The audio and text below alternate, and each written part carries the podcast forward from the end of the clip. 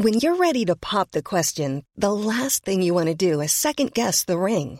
At Bluenile.com, you can design a one-of-a-kind ring with the ease and convenience of shopping online. Choose your diamond and setting. When you find the one, you'll get it delivered right to your door. Go to Bluenile.com and use promo code LISTEN to get $50 off your purchase of $500 or more. That's code LISTEN at Bluenile.com for $50 off your purchase.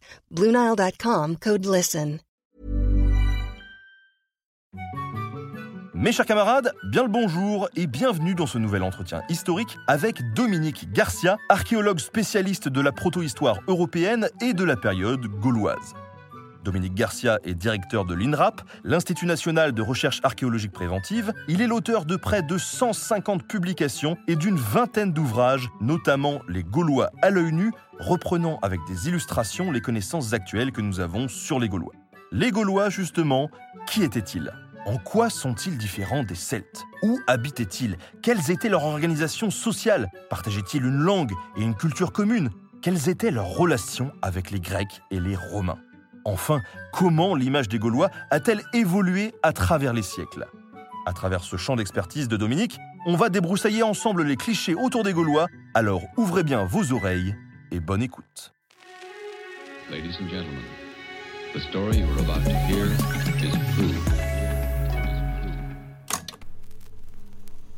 Mes chers camarades, bien le bonjour, j'espère que ça va. On a euh, la chance de recevoir un, super invité, Dominique Garcia, que je vais vous présenter. Il est docteur en archéologie, professeur d'archéologie à la, à la chaire d'Antiquité nationale et de proto-histoire européenne de l'Université d'Aix-Marseille, président de l'INRAP, Institut national de recherche archéologique préventive, spécialiste de la proto-histoire européenne et de la période gauloise pré-romaine, ce qui lui a permis notamment de mener des recherches tout autour de la Méditerranée de la Grèce à la Syrie en passant par l'Italie et sur pas mal de sites de fouilles en France. Plus de 150 articles euh, publiés, une vingtaine d'ouvrages, euh, notamment récemment les Gaulois à l'œil nu, que j'ai euh, juste là d'ailleurs dédicacé. Ne soyez pas jaloux. Reprenant avec pas mal d'illustrations, hein, du coup, les dernières connaissances qu'on a sur les Gaulois. Mon cher Dominique, bien le bonsoir. Bonsoir, tout à bene. Merci beaucoup de cette invitation. Comment ça va? Bah, C'est bien, oh non On commence les journées européennes de l'archéologie, donc on est un petit peu, on est un petit peu sur la brèche à l'INRAP, et puis euh, voilà, tous euh, sur les sites archéologiques à présenter les, les découvertes, celles de l'INRAP, celles de nos partenaires. En fin de compte, voilà, pendant trois jours, c'est la rencontre des Français avec leur patrimoine archéologique. Donc, on en profite, nous, archéologues, pour partager. Et puis, euh, tous les amateurs pour aller visiter euh, les sites, voir les coulisses de l'archéologie. Et puis, nous écouter peut-être un peu ce soir. Et oui, et oui, et oui. Parce que, alors, pour ceux qui, ne l'ont, pas vu, hein, euh, nous avons fait un épisode en partenariat avec l'INRAP sur, sur la magie, magie noire, magie blanche dans l'Antiquité, qui est disponible sur YouTube. Vous pouvez tout à fait aller le, voir. Vraiment, on est, très content de, cet épisode. Euh, alors Dominique, si on te reçoit ce soir, c'est donc pour parler des Gaulois et essayer de démystifier un petit peu tout ça. C'est qui les Gaulois euh, D'où ils viennent Comment est-ce qu'on les perçoit aujourd'hui Est-ce que c'est vraiment nos ancêtres, les Gaulois? Et puis, euh, qu'est-ce que l'archéologie peut apporter finalement comme connaissance sur ces Gaulois? Est-ce que ça nous a permis de, changer peut-être le regard qu'on avait sur, les Gaulois? Autant de questions auxquelles on va essayer de répondre ce soir. Dominique, euh, c'est euh, l'heure de vérité. Euh, Dis-nous tout. Euh, c'est quoi un Gaulois? Alors le, Gaulois, d'abord peut-être préciser parce qu'on l'a parfois oublié que Gaulois c'est un mot gaulois. Voilà, c'est bête à dire, mais il faut le, le, rappeler. En gaulois, notamment, Jacques Lacroix, le linguiste, a bien rappelé que dans gaulois, il y avait une racine de Galles qui veut dire vaillant, costaud, balèze. Euh, et donc ainsi sont les hommes quand on leur donne le choix, ils ont tendance à se trouver un nom qui les qui les valorise. Et donc il y a une peuplade celtique euh, qui s'est dit tiens nous on va s'appeler euh, les vaillants, les costauds, euh, les balèzes. Alors ça c'est une réalité que l'on peut pointer grâce à la linguistique. Et ensuite, comment on est arrivé de cette peuplade qui s'appelait les costauds à nous aujourd'hui, la France dont on dit que les ancêtres euh, sont les Gaulois. C'est peut-être ceux dont on peut essayer de, de, discuter ce soir. Alors, le démarrage peut-être avec ce terme de, de Gaulois. Alors, comment il s'est répandu En premier lieu, si nous, aujourd'hui, on a encore la mémoire de ce terme, c'est parce qu'il a été rapporté, non pas par les Gaulois, qui ne possédaient pas l'écriture, on en parlera tout à l'heure, euh, mais par euh, les Romains qui, en latin, ont utilisé ce terme bien entendu, pour qualifier au départ la petite peuplade qui se nommait elle-même les Gaulois. Mais comme ils sont arrivés dans un espace nouveau, qu'on appelle aujourd'hui euh, la Gaule, euh, ils ont eu tendance à utiliser le terme de Gaulois pour l'ensemble des peuplades. C'est-à-dire ce qui était au départ une tribu, un peuple, est devenu en fin de compte le nom pour tout l'espace. Au fur et à mesure que les Romains connaissaient cet espace, au fur et à mesure qu'ils connaissaient ces populations-là, ils ont transporté ce terme de Gaulois. Un petit peu presque comme Christophe Colomb en arrivant en, Amérique voit des populations qu'il appelle les Indiens parce qu'il croit être en Inde, et qu'ensuite le terme d'Indien se répand sur tout l'espace et se surimpose à l'ensemble des noms. C'est-à-dire qu'il y avait des tribus qui portaient d'autres noms, qui en fin de compte, par la suite, ont tout été englobés par le terme de Gaulois. Donc ceux qui étaient vraiment des Gaulois et puis les autres. Donc voilà, ça c'est peut-être le, premier élément qu'il faut avoir en tête. Un nom qui nous est rapporté par les Romains, qui est d'origine gauloise, mais qui va être imposé à d'autres tribus. Alors tu me, tout à l'heure, tu disais Gaulois et Celtes. C'est quelque chose dans lequel, dans nos esprits, il y a encore une, une confusion. Le terme de Gaulois, c'est le terme donc rapporté par, euh, par les Romains qui touche donc une petite peuplade et ensuite un espace qui est peu ou prou celui de la France, on va en parler tout à l'heure. Et puis il y a le terme de celte qui lui est un peu antérieur chronologiquement. C'est un terme qui est utilisé par les Grecs pour qualifier les populations qui plus tard seront un peu les Gaulois, plus d'autres populations sur un espace un peu plus large. Donc là, c'est la même chose. C'est le regard euh, des Grecs sur l'Europe centrale et occidentale. Pour eux, c'est un pays nouveau. Et ce pays nouveau, ils l'appellent la Celtique et les populations qui les peuplent, les Celtes. Et les Romains arrivent un peu plus tard, par une autre entrée, rencontrent ces fameux Gaulois et rebaptisent l'espace la Gaule. Donc on peut dire en fin de compte que tous les Gaulois sont Celtes, mais par contre certains Celtes ne sont pas Gaulois, que la celtique est la même espace un peu plus ancien et que la Gaule est un espace un peu plus récent. Et peut-être pour terminer cette, petite histoire, c'est ces termes de Celtes et de Gaulois, c'est les termes de d'explorateurs grecs et, et romains, c'est les termes utilisés par des commerçants, c'est des termes utilisés également par des conquérants qui vont s'appliquer à ces espaces. Et peut-être l'élément le plus, le plus nouveau, le plus sympathique, euh, c'est celui qui permet de définir l'espace de la Gaule. Quand on dit et qu'on répète sans arrêt la France que l'on appelait avant la Gaule, il faut voir en fin de compte que c'est une, une invention relativement récente. Euh, Christian Goudineau, qui est décédé il y a deux ans et qui était professeur au Collège de France, a démontré, en analysant les textes, que le premier qui définissait ce qu'aujourd'hui on appelle la France, dont l'espace qu'aujourd'hui on appelle la France comme étant la Gaule, c'était César. Et que très probablement, César avait pris, avait décrit cet espace comme étant la Gaule pour définir son terrain de bataille. Donc César dit en fin de compte, en bas il y a la Méditerranée, à l'ouest on a l'Atlantique et la mer du Nord, et puis il est obligé de trouver des limites à la partie orientale de son champ de bataille. Il peut pas tout envahir, il peut pas tout conquérir. Il y a les Alpes, c'est à peu près clair. Et puis un endroit en haut à droite où il a des petits soucis. Et à ce moment-là, il va choisir le Rhin comme frontière pour cet espace-là. Et donc, dans les rapports qu'il envoie au Sénat en Italie, César dit, voilà la Gaule, c'est ce que, c'est l'espace que vous me chargez de conquérir. La mer, les Alpes et en haut un fleuve qu'on appelle le Rhin. Au-delà, ce sont les Germains. Et donc là, on a quelque chose qui est extraordinaire. C'est à la fois le général romain qui définit son champ de bataille, qui va dire ça c'est la Gaule, et après ce n'est plus la Gaule. C'est le premier à le dire. Et donc ça ne voulait rien dire en tant que tel. Mais en revanche, à partir du moment où il va conquérir cet espace, à partir du moment où cet espace va être romanisé, à partir du moment où il va être inclus dans un espace économique et culturel qui va être latin, bien entendu, il va se détacher des autres espaces. C'est-à-dire que la Gaule n'existait pas avant, ou elle n'avait pas ces limites-là avant César. À partir de César, elle aura cette limite, et donc elle va acquérir une certaine indépendance. Quand on voit que pendant longtemps, les guerres qu'il y a eu entre la, la Gaule et la Germanie, entre la France et l'Allemagne, pour justement cette limite du Rhin, on se rend compte que ça tient pas grand-chose, parce qu'à un moment donné, un militaire a défini son camp de bataille.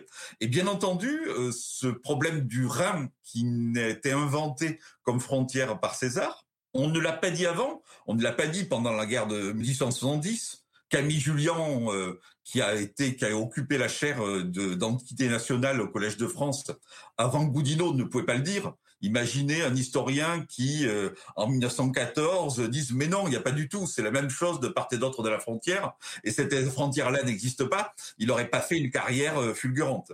Et donc, il a fallu, en fin de compte, la recomposition de l'Europe, et puis une relecture apaisée des textes et de l'archéologie pour que Goudineau montre que cette Gaule était en fin de compte un espace inventé par les Romains pour définir un camp de bataille. Et cet espace géographique de la Gaule euh, et des Gaulois, il se limite uniquement à ça ou il dépasse un petit peu? Parce que euh, on a pour habitude de dire que chez nos camarades belges, il y a aussi des Gaulois et puis on a aussi des, gens comme les Galates par exemple qui sont pas spécialement euh, en Gaule. Alors, il y a deux aspects. on peut en revenir à nos ancêtres les Gaulois. Alors déjà, dire entre nous, parce qu'on est, nous sommes tous des gens sérieux, toi, moi, et puis les gens qui nous écoutent, que euh, nos ancêtres sont peut-être gaulois, mais on a bien d'autres ancêtres. Il y a eu, bien entendu, l'arrivée, voilà, l'humanité vient d'Afrique, les premières occupations euh, de hors Afrique viennent donc de populations euh, qui ont qui ont migré. Au néolithique, on a des populations qui viennent du Proche-Orient et des populations qui viennent de la Méditerranée. Et donc, en fin de compte, nos racines sont multiples et euh, les Gaulois ne sont qu'une partie de nos racines. Ça, c'est le premier point. Et ensuite, donc, les Gaulois ne sont pas uniquement nos ancêtres, et on peut dire également que les Gaulois ne sont pas les ancêtres que des Français. Effectivement, il y avait euh, un espace euh, dans le nord de la France et en Belgique qu'on appelait la Gaule Belgique, qui elle était effectivement gauloise. On a même des Helvètes en Suisse qui sont une tribu celtique et qui sont aussi gaulois. Donc voilà, on s'aperçoit que dans d'autres pays, on peut les retrouver. Ça, c'est pour ce terme de Gaulois qui effectivement n'occupe pas strictement les frontières. Et puis, euh, inversement, euh, en, Corse, il n'y a jamais eu de, Gaulois. Et on est bien sur le territoire national. Et dans les espaces ultramarins, et on est bien dans le territoire national, il y a bien entendu jamais eu de Gaulois. On a tous en tête euh, le discours colonial où dans les pays conquis en Afrique, les petits-enfants apprenaient nos ancêtres les Gaulois. Donc les Gaulois, il faut les rétrécir sur un espace moindre et ensuite leur faire gagner un petit peu les frontières euh, pour effectivement en direction de la Suisse et en direction euh, de la Belgique. Pour le cas des Galates qui sont bien plus éloignés, là le dossier est un peu euh, est un peu plus compliqué. Comme je disais tout à l'heure, Gaulois ça veut dire vaillant, costaud. Monsieur Nota Bene peut dire moi je suis vaillant, je suis costaud, et puis et puis son voisin qui est un peu plus malingre ou un peu plus costaud peut très bien aussi dire c'est moi le costaud. Donc en fin de compte que des populations qui parlent une langue celtique dans des régions très éloignées se soient appelées elles-mêmes les costauds ne fait pas pour autant le ne, fait pas quand même une union entre ces populations. Alors notamment on a en, on a en tête le cas euh, des Galates euh, dans la partie euh, occidentale de la Turquie euh, où effectivement, dans les textes anciens, on retrouve ce terme de Galate, de Gaulois, pour des parties de la Turquie. C'est même aujourd'hui parfois évoqué, on va en parler très rapidement, pour faire entrer euh, la Turquie euh, dans l'Union européenne. On dit, bien, il y avait des Galates, donc on est tous pareils, mais en tout cas, ces Galates-là sont des Galates totalement à part. Et donc aujourd'hui, quand des amateurs de football euh, applaudissent devant le Galatasaray, qui est un, club d'Istanbul, qui est donc le club d'un collège des Galates, qui tire son nom de la tribu gauloise, il n'y a pas de souci. Mais en revanche, ces Galates-là ne sont pas les Galates de tout le monde. Voilà. Bah, écoute, euh, en fait, j'avais jamais fait le rapprochement. Quand j'étais gamin, j'avais vu le, le Galatasaray jouer euh, au Parc des Princes et euh, tu viens d'éclairer ma lanterne ce soir, près de presque 30 ans après. Voilà, merci.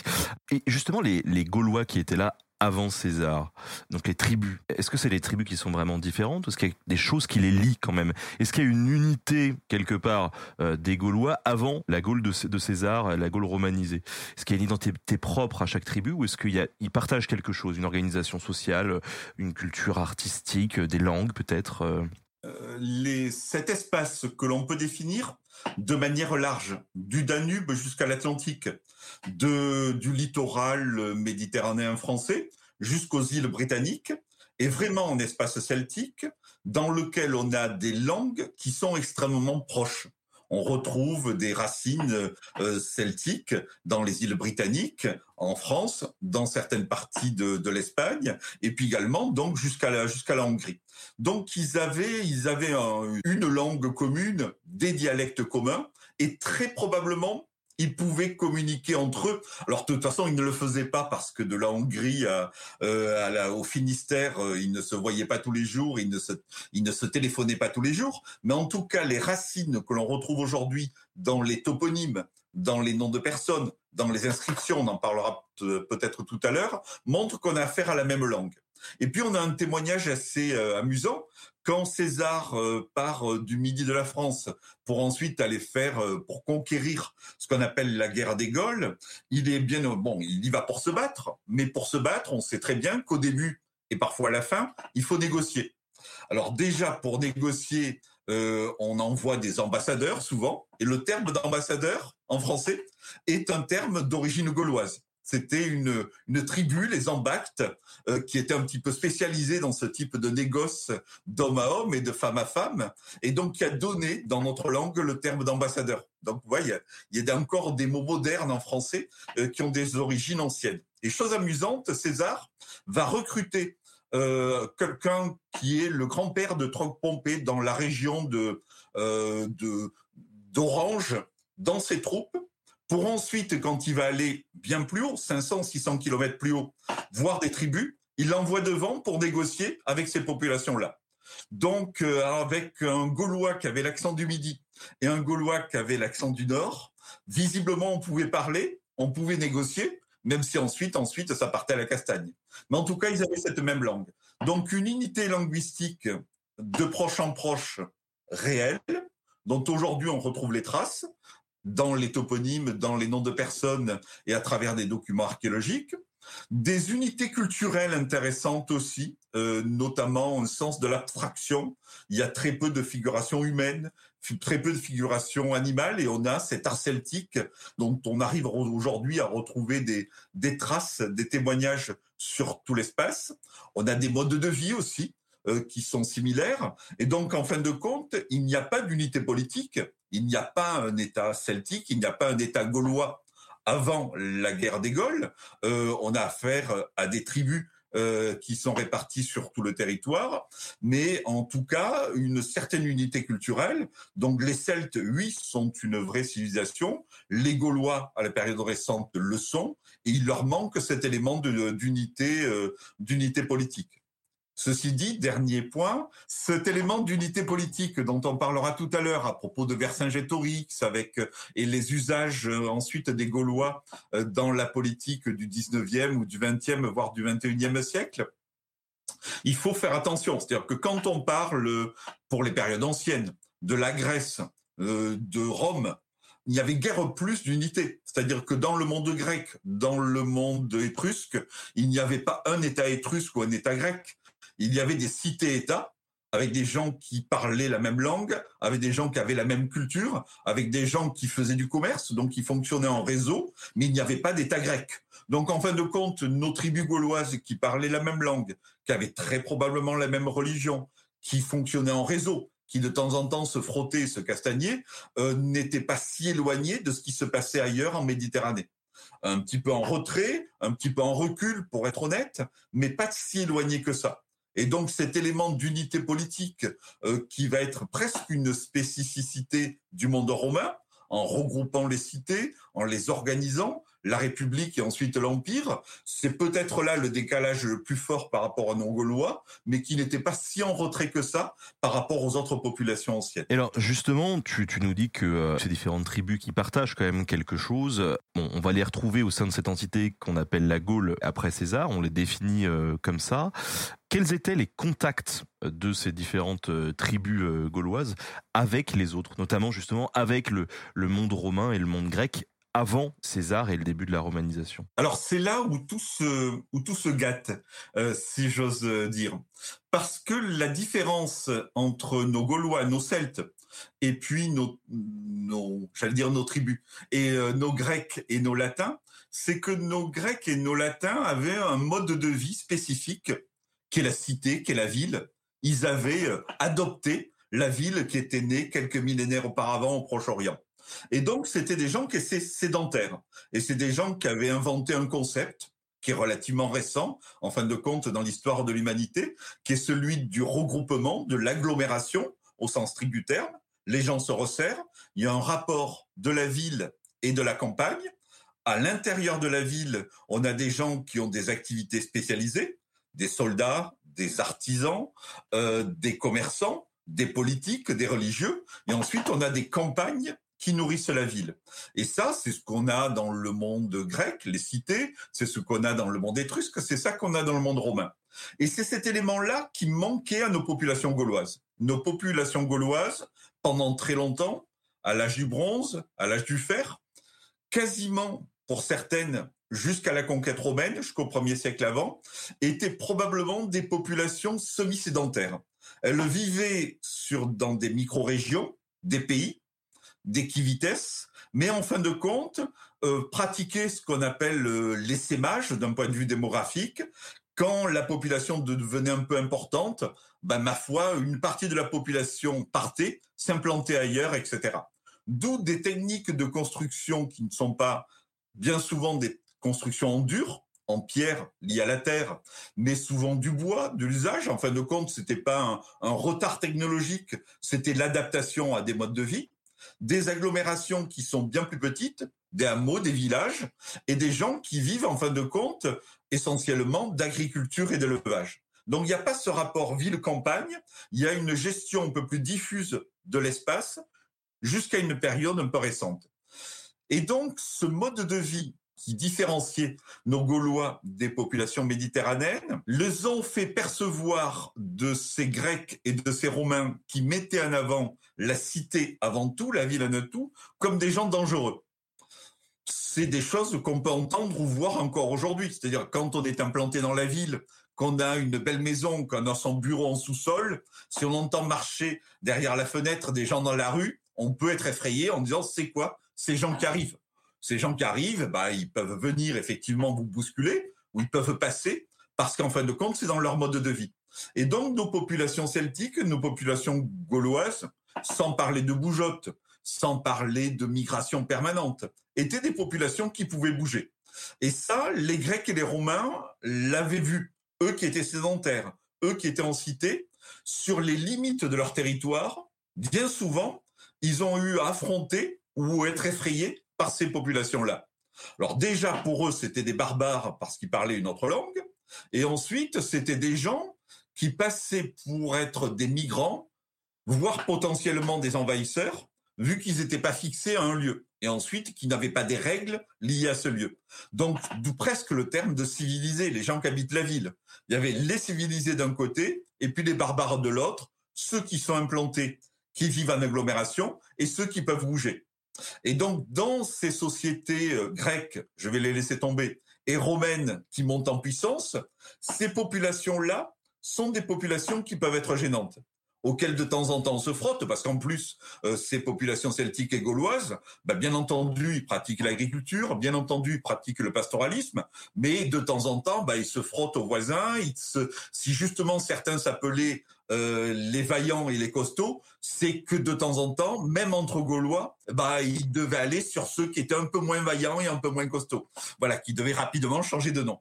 Donc, ce type d'attitude devait exister. Bon, je, je le fais sur le terme de la, sous le ton de la galéjade, mais c'est un peu ça. Et donc, la perception, quand on regarde les textes grecs, quand on regarde les textes romains, dès qu'ils nous parlent de ces Celtes et des Gaulois, c'est des gens dangereux parce qu'ils bougent, c'est des gens dangereux parce qu'ils franchissent des frontières qui sont celles des Grecs et des Romains, et c'est des gens dangereux parce qu'ils ne vivent pas en cité en tant que tels.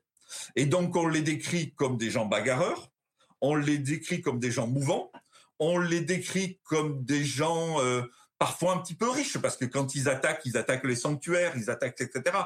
On a aussi le côté un petit peu prétentieux. Et puis, on peut, bien entendu, de la part des Grecs et des Romains, être choqué parce que leurs modes de vie sont différents, mais aussi parce que les contextes de rencontres sont différents. Quand euh, les Gaulois se rapprochent de Rome, euh, bien entendu, euh, il y a un conflit. C'est en 390 avant Jésus-Christ l'intervention de Brennus, le, la fameuse petite phrase "malheur aux vaincus". C'est parce qu'effectivement, Brennus demande sa part de, de butin et il dit qu'il veut en part de butin le poids du chef adverse, euh, pour certains, ça aurait coûté très cher. Et au moment où en plus la balance se met à l'équilibre, il jette son épée euh, du côté du chef pour rajouter du poids et pour dire j'en vois encore plus.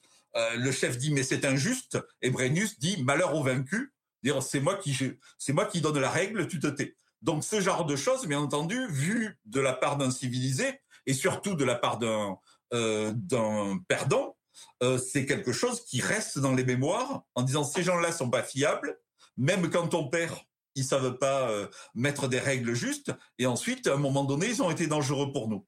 Donc ça, les Romains en ont souvenir, les Grecs aussi en ont souvenir parce que euh, vers 270, ils s'approchent de Delphes, ils rentrent dans le sanctuaire et il y a un épisode assez intéressant d'un point de vue anthropologique et historique, euh, c'est que les Gaulois, à un moment donné, hésitent à envahir le sanctuaire parce que quand même les dieux, c'est toujours euh, un petit peu dangereux, et même si c'est pas les dieux à soi, on sait jamais. Peut-être les dieux entre eux discutent, et donc ça. Et puis à ce moment-là, le chef gaulois rentre dans le sanctuaire et voit des idoles, voit des dieux à figure humaine. Et là, il se met à rire et il dit euh, clairement, c'est quoi ces gens-là dont les dieux ressemblent à des hommes S'ils ressemblent à des hommes, leurs dieux sont pas très costauds. Parce qu'effectivement, pour eux, les dieux étaient les forces de la nature. Et donc ça, les Grecs en ont le souvenir. Et donc ces gens-là sont pas ne, euh, ne, ne respectent rien puisqu'ils respectent pas les sanctuaires, ils respectent pas leurs dieux. Donc toute cette mémoire-là, les civilisations classiques l'avaient. Donc ça forgé cette image du Gaulois belliqueux, du Gaulois euh, pas fiable, euh, du Gaulois qui euh, était capable de renverser les idoles. Ça l'a renforcé de manière forte et ça nous l'a renforcé à nous parce que les Gaulois n'écrivaient pas leur propre histoire. Je disais tout à l'heure qu'ils n'avaient pas d'écriture. Donc tout ce qu'on sait par les écrits des Gaulois, on le sait par les textes grecs et romains. Donc c'est comme un petit peu si on se, on utilisait uniquement les rapports militaires américains pour connaître euh, les mentalités euh, au Koweït. C'est comme, enfin voilà, euh, ça peut quand même un peu troubler dans ce type de choses. On n'a que la version du civilisé par rapport aux, aux populations locales. D'où ce qu'on évoquera tout à l'heure, l'apport de l'archéologie, qui permet aujourd'hui de donner la parole assez gaulois, si j'ose dire, puisqu'en fin de compte, on peut écrire l'histoire de la Gaule aujourd'hui grâce à la documentation matérielle, ces autres archives, et on peut arrêter d'écrire la Gaule des Gaulois uniquement avec les archives transmises par les Grecs et les Romains, parce que ce sont à la fois euh, des archives qui sont partiales et partielles. C'est pas tous les Gaulois, et c'est les Gaulois vus par les Romains et les Grecs. Mais euh, ces, ces Gaulois-là, avant euh, qu'ils soient romanisés, ça n'est pas que l'ennemi finalement, puisque euh, il y a aussi des relations plus complexes qui vont pouvoir se nouer avec les Romains, notamment. Je pense à, du commerce. Ils n'ont pas fermé les frontières et passé leur temps à se taper dessus. Il y avait, il y avait des échanges quand même. Ça, c'est l'impression globale c'est la population, effectivement, c'est le, le profil, la caricature donnée par les auteurs anciens. Ensuite, il y a la réalité du terrain. Alors la réalité du terrain, il y a deux périodes, la période grecque ancienne et la période romaine. Euh, un élément qui va mettre en liaison euh, ces Gaulois avec les populations méditerranéennes, c'est la fondation de Marseille. En 600 avant Jésus-Christ, il y a des Grecs qui partent de Turquie, d'une ville qui s'appelle Fossé. Euh, là aussi, on revient au football, mais cette fois-ci avec une vraie équipe. Euh, donc, euh, les, des, Grecs partent de Fossé dans un, quelque chose qui peut ressembler à l'essaimage dont je parlais pour les Gaulois. Il y a trop de population à Fossé, on se sépare d'une partie de la population, ce sont les plus jeunes qui s'en vont et ils vont dans un endroit où ils vont pouvoir s'installer et faire du commerce. Donc, il crée Marseille en 600 avant Jésus-Christ. Il ne le crée pas n'importe où, il le crée en embouchure du Rhône parce que c'est un axe de communication vers ce monde celtique, vers ce monde gaulois. Il crée Marseille en tant que tel, sans volonté, parce qu'ils sont pas très nombreux, d'envahir l'espace, uniquement de servir de comptoir entre le littoral et l'arrière-pays. Et donc là, on va avoir un phénomène intéressant qu'on appelle les principautés euh, les principautés celtiques, euh, qui va être que l'installation d'une ville, de la première ville en Gaule, en l'occurrence Marseille, va provoquer par ricochet la création de villes dans le monde gaulois. Euh, à Vix, on a tout en, en, Bourgogne, donc auprès de sur le mont Lassois, une ville qui est créée. Euh, on a Bourges, on a probablement Lyon, c'est-à-dire dans le centre de la Gaule, une série de villes qui vont servir, comme Marseille sert d'interface entre la Méditerranée et l'Europe, dans le centre de la Gaule, on va avoir des villes qui vont servir de comptoir, d'interface dans les différents espaces fluviaux. On remonte le Rhône, on remonte la Saône, on arrive dans ce secteur-là. À partir de Vix coule la Seine et on retourne vers la Manche. Donc là, on va créer en fin de compte des villes, des regroupements. C'est des endroits où il va y avoir de la richesse, c'est probablement des endroits aussi qui vont être renforcés politiquement et militairement par euh, les par les Grecs parce qu'on a envie de faire du commerce. Donc ces populations locales qui se sédentarisent, on leur offre des technologies. Alors je ne ferai pas de rapprochement, mais un petit peu comme aujourd'hui, euh, on peut offrir des rafales ou du bon matériel militaire à certaines populations pour garantir la paix ou le commerce dans certaines parties du monde. Il se passe la même chose on offre de belles fortifications à Vix. À la Heuneburg, chose surprenante, à l'embouchure du Danube, pardon, à la source du Danube, on a une forteresse celtique dans lequel on a une fortification de type étrusque. Donc il y a un apport technologique qui est mis en place par les Grecs pour ces gens qui servent leur activité commerciale. On offre des cadeaux prestigieux, euh, des biens de prestige, des cadeaux d'ambassade, le cratère de Vix et le vin qui va à l'intérieur, le grand chaudron de Lavaux fouillé euh, par l'INRAP, etc.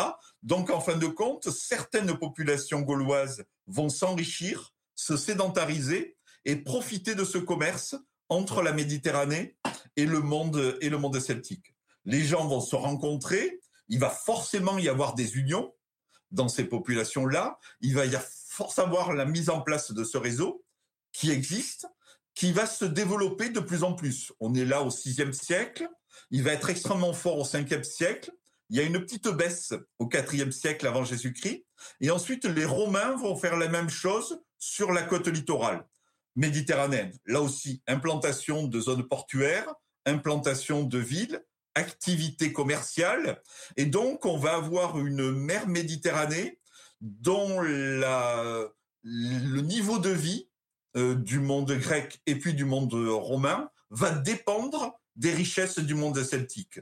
On est là aussi dans un schéma classique. Les pays avancés et puis les zones de production et les zones de latence.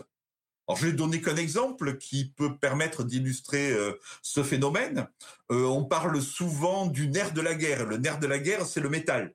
Or, le grand apport technologique militaire euh, mais aussi économique et artisanal dans cette période-là, c'est le bronze. C'est pas les rafales ou les ou le matériel militaire que je parlais tout à l'heure, c'est l'acquisition du bronze. Le bronze, c'est un alliage de cuivre qu'on retrouve en Grèce, qu'on retrouve en Italie, qu'on retrouve en Espagne. Donc en Méditerranée, il n'y a pas de souci si on veut du cuivre. En revanche, pour faire du bronze, il faut du cuivre et de l'étain. Et là, l'étain, il est absent en Grèce. Il est absent en Italie, il est absent en Espagne. Si on veut du, de l'étain, il faut aller dans le Morvan, il faut aller en Bretagne, il faut aller dans les îles britanniques. Et donc, il va se mettre en place un commerce euro-méditerranéen, une mondialisation avant l'heure, pour qu'une ressource spécifique de ces régions périphériques puisse aller vers des régions méditerranéennes. Donc voilà, quand aujourd'hui on visite un musée à Athènes ou en Italie et qu'on voit une arme, qu'on voit une statue, qu'on voit un vase en bronze, ben, il y a un petit peu de gaulois dedans. C'est l'étain qui est à l'intérieur. Et donc ce commerce-là, il s'est mis en place à ce moment-là. Et donc il va y avoir cet étain, il va y avoir les céréales, parce que je disais tout à l'heure que cette période est l'essor des grandes cités en Méditerranée. Qui dit cité dit essor démographique, des bouches à nourrir, et à ce moment-là, on a besoin de céréales, d'autant plus qu'on fait la guerre, qu'on a des commerçants, qu'on a des artisans. Et ces céréales, on va les récupérer dans ces zones périphériques. Et là, on pourra en reparler, mais la Gaule est vraiment un, des greniers euh, du monde du monde romain.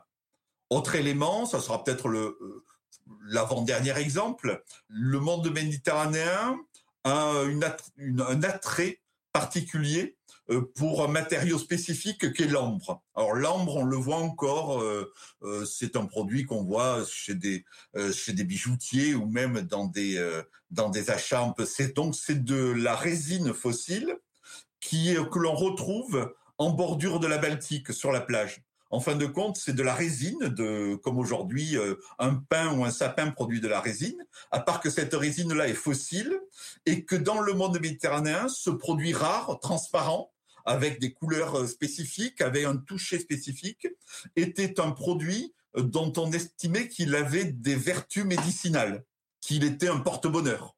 Et dans toutes les tombes étrusques, dans toutes les tombes grecques, on retrouve cet ambre. Et cet ambre vient de la Baltique. Et donc voilà, il y avait ce commerce-là. Et dernier élément aussi, parce que c'est un produit de première nécessité qui intéressait les populations méditerranéennes, ce sont les esclaves. On a dit tout à l'heure que ces Gaulois, de temps en temps, se, frottaient entre eux. Ils faisaient, euh, ils prenaient des otages. Ils étaient revendus comme esclaves et ces esclaves intéressaient euh, les sociétés méditerranéennes. Donc on se retrouve dans un espace mondialisé avant l'heure, un espace euro-méditerranéen, avec des sociétés avancées qui vont dans cet espace périphérique auquel appartient la Gaule, venir récupérer de la matière brute céréales, esclaves, étain, ambre notamment, et en échange va recevoir des prestations de services, les remparts que j'évoquais tout à l'heure, du vin, et ça c'est un élément qui est extrêmement important pour cette histoire et pour la suite, puisque la, vigne existait euh, en Gaule d'un point de vue naturel, mais par contre on ne savait pas produire du vin. Alors pour tout dire, ne le répétez pas, mais le vin n'est pas un produit naturel. Quand on a un jus de raisin, naturellement, ça devient du vinaigre. Le vin est un produit manufacturé, et donc la recette pour fabriquer du vin n'était pas connue des Gaulois.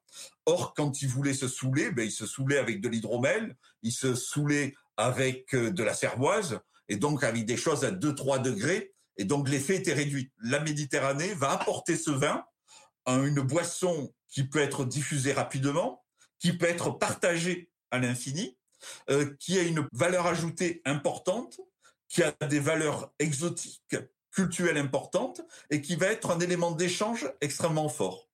Donc, euh, les prestations de services, le vin, quelques petits bijoux, quelques petites céramiques, mais c'est pas pour ça que les Gaulois se faisaient avoir. Ils, produisaient aussi des céramiques. En revanche, le vin, ils savaient pas faire, et certaines formes de, de prestations, ils ne savaient pas les faire, les mettre en œuvre également. Donc voilà, tout ça va les mettre en contact. Et tout ça va être d'abord des activités commerciales. Alors on, le voit, il y a le, Gaulois, donc euh, l'ennemi, il y a le Gaulois avec qui on commerce, mais il y a le, le, Gaulois avec qui on tisse des liens aussi et dont on se sert pour aller faire la guerre. Il y a une question qui est assez complexe aussi, qui est celle des mercenaires gaulois qui ont pu être utilisés. Est-ce que tu peux nous, nous en dire un petit peu plus là-dessus? Alors là aussi, c'est quelque chose qui est euh, euh, qui est souvent cité qui n'est pas spécifique euh, aux Gaulois. C'est-à-dire que dans ces périodes anciennes, le fait de prêter euh, son, euh, d'avoir une activité de mercenaire était quelque chose d'extrêmement classique. Et donc, certaines personnes, de tribu à tribu, prêtaient, leur donnaient leur service. Et donc, effectivement, dans les armées grecques, dans la fameuse bataille d'Imer, on cite la présence euh, de Gaulois de la région de Narbonne, d'Ibère, etc., des Lysiques. Donc on a chaque fois des, Gaulois qui sont apportés. Donc ça, c'est le, cas des mercenaires est intéressant parce que euh, c'est des gens qui avaient voyagé, donc quelque chose de, classique. C'était pas spécifique aux Gaulois parce que des mercenaires, il en venait d'un peu partout. On voilà, on avait envie de travailler, on avait envie, on était capable de se battre. On vendait euh, ses services à une armée ponctuellement. Mais ça veut dire qu'en fin de compte, on connaissait l'espace, qu'on connaissait les mentalités, qu'on connaissait aussi les manières de se battre, qu'on était payé par de l'or, par de l'argent, qu'on voyait des pratiques culturelles et notamment certains chercheurs, euh, je suis pas spécialiste de ce phénomène-là, mais pensent que l'introduction de la monnaie en Gaule est liée à cette activité de mercenariat.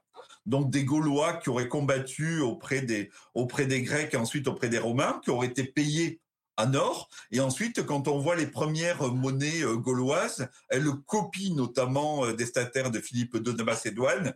Et on imagine que si ces Gaulois euh, du centre de la Gaule, notamment, ont copié ces monnaies, c'est parce qu'ils les avaient dans la poche. Et s'ils les avaient dans la poche, elles ne pouvaient venir que de ces activités de mercenaires. Pourquoi pas? Et en tout cas, il y a un savoir dans les armes aussi qui se met en place. Donc ça, voilà, c'est quelque chose qui peut nous troubler mais cet espace relativement large des îles britanniques jusqu'au Danube et euh, du, de la mer du Nord euh, jusqu'au sud de la Méditerranée était un espace connecté.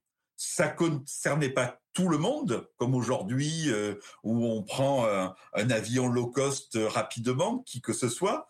Donc ça ne concernait pas tout le monde, mais tout le monde devait connaître quelqu'un qui avait voyagé et qui connaissait. Et donc euh, tout ça fait que ce monde-là n'était pas comme monde d'affrontement. Il était aussi un monde de liaison, de contact.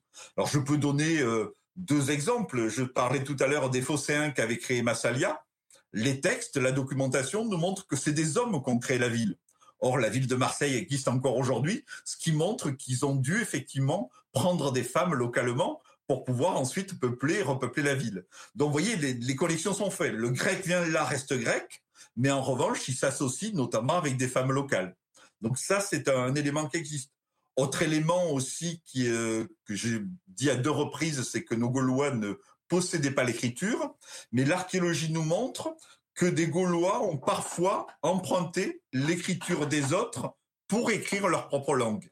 Ils parlaient gaulois, ils n'avaient pas d'alphabet, mais à un moment donné, ils ont euh, attrapé des lettres grecques pour écrire leur son et ils ont attrapé des lettres latines pour écrire leur son. Près de Montpellier, à Latte, et on peut le voir au musée de la Tara, on a retrouvé sur des fragments de céramique des abécédaires. Et donc, c'est des documents extrêmement touchants. On a une céramique noire qui a été gravée à la pointe dure, dans lequel on a l'alphabet grec, alpha, bêta, gamma, etc., avec une écriture assez assurée. Et on a un autre fragment de céramique noire dans lequel on a le même alphabet, mais mal écrit. Et on voit très bien qu'on a là euh, l'enfant ou l'apprenti qui apprend l'alphabet grec. Avec même quelque chose qui est amusant, c'est-à-dire qu'il y a un mot qui est, qui est écrit en grec, qui est le mot knax. Et le mot knax, en grec, veut dire le petit lait. C'est pas un mot qu'on emploie tous les jours, mais c'est un mot qui pose certaines difficultés d'écriture. Donc c'est un élément d'exercice qu'on connaît en Grèce, qu'on connaît en Égypte, quand on va apprendre l'alphabet grec. Donc, vous voyez, il y a, euh, n'y avait pas que du conflit, il n'y avait pas que des éléments un peu durs, il y avait vraiment un élément culturel qui était mêlé, extrêmement précis, l'apprentissage des lettres, les gens des mariages interethniques, une activité commerciale soutenue. Quand on va à Bibracte, quand on va à Lésia, on voit des centaines, voire des milliers d'amphores ce qui montre que ce commerce était quand même un commerce extrêmement euh, important.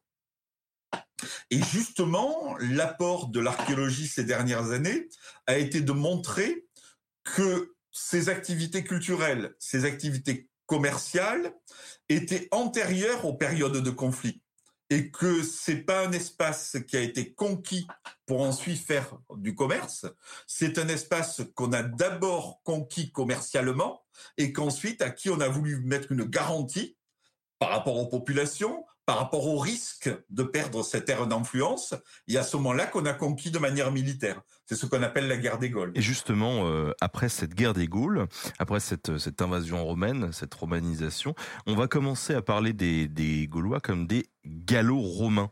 Or, j'ai pas la sensation qu'on parle beaucoup de euh, d'ibéro-romains ou de brito-romains. Euh, Est-ce que ça, c'est parce qu'il y a eu euh, une différence d'implantation vraiment euh, des Romains en Gaule par rapport à d'autres zones géographiques, ou est-ce que c'est justement une vision peut-être a posteriori qui fait que on a identifié ces gens-là comme des gallo-romains? Je crois que c'est la deuxième hypothèse. Le terme de gallo-romain, pour les spécialistes de l'Antiquité est un terme qui est aujourd'hui un petit peu repoussé.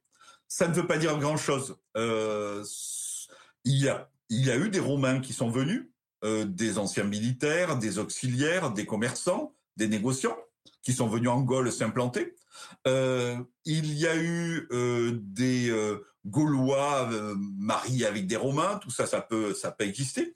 Et mais le terme de gallo-romain est un fait de civilisation, c'est-à-dire que on a l'impression qu'on devient civilisé et que l'on devient romain en tant que tel. Et ça, c'est peut-être un élément spécifiquement dans nos vocabulaires d'historiens euh, français puisqu'on a un petit peu cette culture du euh, du perdant. Notre Gaulois, il faut qu'il reste un petit peu quand même, et donc il devient civilisé. Le terme de romain est un élément de civilisation, et le terme de Gaulois est un élément qui est un peu sa racine. Mais c'est quelque chose qui est extrêmement discuté aujourd'hui, et même pour les spécialistes de, de moins en moins euh, utilisé. Euh, juste une petite euh, parenthèse, je parlais de cette vision des Grecs et des Romains qui parlaient de, migration, d'envahisseurs de la part des Gaulois. Euh, ça aussi, c'est un vocabulaire presque actuel, celui des migrants, celui des envahisseurs. Quand on parle des Romains qui mettent en place une conquête dans une grande partie de l'Europe, on ne parle jamais de migration des Romains, on ne parle jamais d'envahissement des Romains, on parle de romanisation c'est les bienfaits de la colonisation. On ne dit pas qu'ils sont migrants, eux se déplacent. Je parlais tout à l'heure des, euh, Grecs de Fossé qui font de Marseille, qui font d'Emporias en Espagne. On ne dit pas, tiens, ce sont des migrants, tiens, ce sont des envahisseurs. On dit, c'est l'hellénisation. Ils apportent les Grecs. Comme les Phéniciens avaient orientalisé. Ils apportaient les saveurs de l'Orient. Tandis que nos Gaulois, quand ils bougent, ce sont des envahisseurs. Et pourtant, ils sont chez eux c'est quand même là un petit peu un, paradoxe dans ce terme-là. Donc euh, voilà, euh, on devrait pouvoir euh, presque parler d'envahisseurs romains et de parler de galisation de cet espace-là. Il y a bon, mais on a notre histoire s'est écrite aussi. On va y, on va y venir au 18e, au 19e siècle, un moment où on avait nous la même attitude notamment euh, en Afrique, et où on a porté effectivement, entre guillemets, la, civilisation et ses bienfaits, et donc bien entendu, on était là un peuple avec un niveau de civilisation, entre guillemets, plus élevé, et on était chez des populations indigènes. Et donc, en fin de compte, on projetait cette activité-là avec un vocabulaire comme il existait euh, dans notre espace, d'où le terme de colonie d'où le terme effectivement euh, de colonisation. C'est en fin de compte un transfert d'un vocabulaire du 19e et du début du 20e siècle dans le vocabulaire de l'historien. Aujourd'hui, euh, les spécialistes essaient de le nettoyer, ce vocabulaire-là. Justement, cette empreinte très moderne des, Gaulois dans notre histoire et puis de ces colonies de développement, de cette image-là, comment elle se manifeste aujourd'hui? C'est-à-dire que comment les Gaulois sont-ils devenus, euh, dans, notamment au 19e et après, les ancêtres euh, des Français ou, des Francs en fait? Comment ils se sont inscrits dans cette euh, tradition-là? Alors c'est un, un, dossier complexe qui nous forge notre identité, peut-être plus encore que les Gaulois au sens strict du terme. Donc nos Gaulois, bien entendu, donc sont romanisés à la suite de cette de cette de cette conquête. Juste une petite parenthèse, la guerre des Gaules de César ne concerne que les deux tiers du territoire. La partie sud, c'était la Provincia, était déjà romaine depuis longtemps. Donc aujourd'hui, euh, voilà, quand on dit la guerre des Gaules, c'est un phénomène qui est presque régional par rapport à un espace qui était déjà méditerranéisé. Ça, c'est le premier point. Ensuite, nos Gaulois vont être romanisés. Et ensuite, on va avoir l'arrivée des Francs. Donc je sais que tu travailles souvent avec Bruno Dumézil. Il en parlerait de manière bien plus savante que moi. Donc je ne vais pas parler des Cosidetti euh, invasions barbares. Mais donc, à un moment donné, on a ces francs qui arrivent dans cette dans cet espace-là. Et puis, effectivement, euh, notre notre pays qui se qui se construit, qui évolue, et dont les origines euh, euh, des lignées de nos rois sont remontent à Clovis, donc un, un franc en tant que tel. Et donc, en fin de compte, de manière étrange, une fois de plus, cet espace va prendre le nom des envahisseurs, entre guillemets. Euh, on avait effectivement cet espace gallo-romain, et ensuite la France aurait pu s'appeler la Gallia, avec l'arrivée euh, des Francs, pourquoi pas Non, pas du tout, euh, c'est devenu la France, c'est-à-dire qu'on a adopté le nom des envahisseurs, et les autres sont restés là. Et ensuite, l'histoire, bien entendu, de France s'est faite sur la lignée des rois, qui était une lignée qui était divine, et en revanche, le tiers-État, le peuple, était considéré, lui, avoir une autre origine. Soit elle n'était pas évoquée, soit parfois, effectivement, on l'évoquait comme étant euh, gauloise parce que le terme était connu, parce que notamment les personnes les plus lettrées euh, lisaient la guerre des Gaules en tant que telle. Mais donc, il va y avoir une, une rupture dans cette population entre la lignée des rois des Francs, divines, et puis ensuite ces populations gauloises de, la base pour faire vite, ce système-là va perdurer jusqu'à la, jusqu'à la Révolution, où notamment à partir du XVIIIe siècle avant Jésus-Christ, il va y avoir une euh, revalorisation du terme gaulois. Alors avec des choses, euh, des essais d'historiens, c'est-à-dire on va essayer de construire des généalogies. À un moment donné, on va dire tiens, ces francs peut-être avaient des origines gauloises. Ça va être euh, donc euh, pourquoi pas. Ça, ça, a été évoqué à certains moments. Il y a eu cette histoire autour des Troyens. Voilà, des Troyens, exactement, où on va faire revenir euh, ces populations par l'intermédiaire de Troie. Donc, on invente, c'est un peu le propre des, des hommes quand ils écrivent une histoire, c'est de réinventer des généalogies pour justifier leur présence à l'endroit où ils sont. La personne qui est légitime, c'est soit la personne qui est costaud, soit la personne qui a le droit du sol. Et donc chaque fois, on essaie de réinventer le droit du sol en le collant à un élément historique. Et donc, à partir de la Révolution, effectivement, l'histoire de France était l'histoire des rois, elle va devenir l'histoire des Français. Et à ce moment-là, l'histoire des Français, on va attribuer aux Français euh, comme origine le nom du peuple le plus anciennement nommé.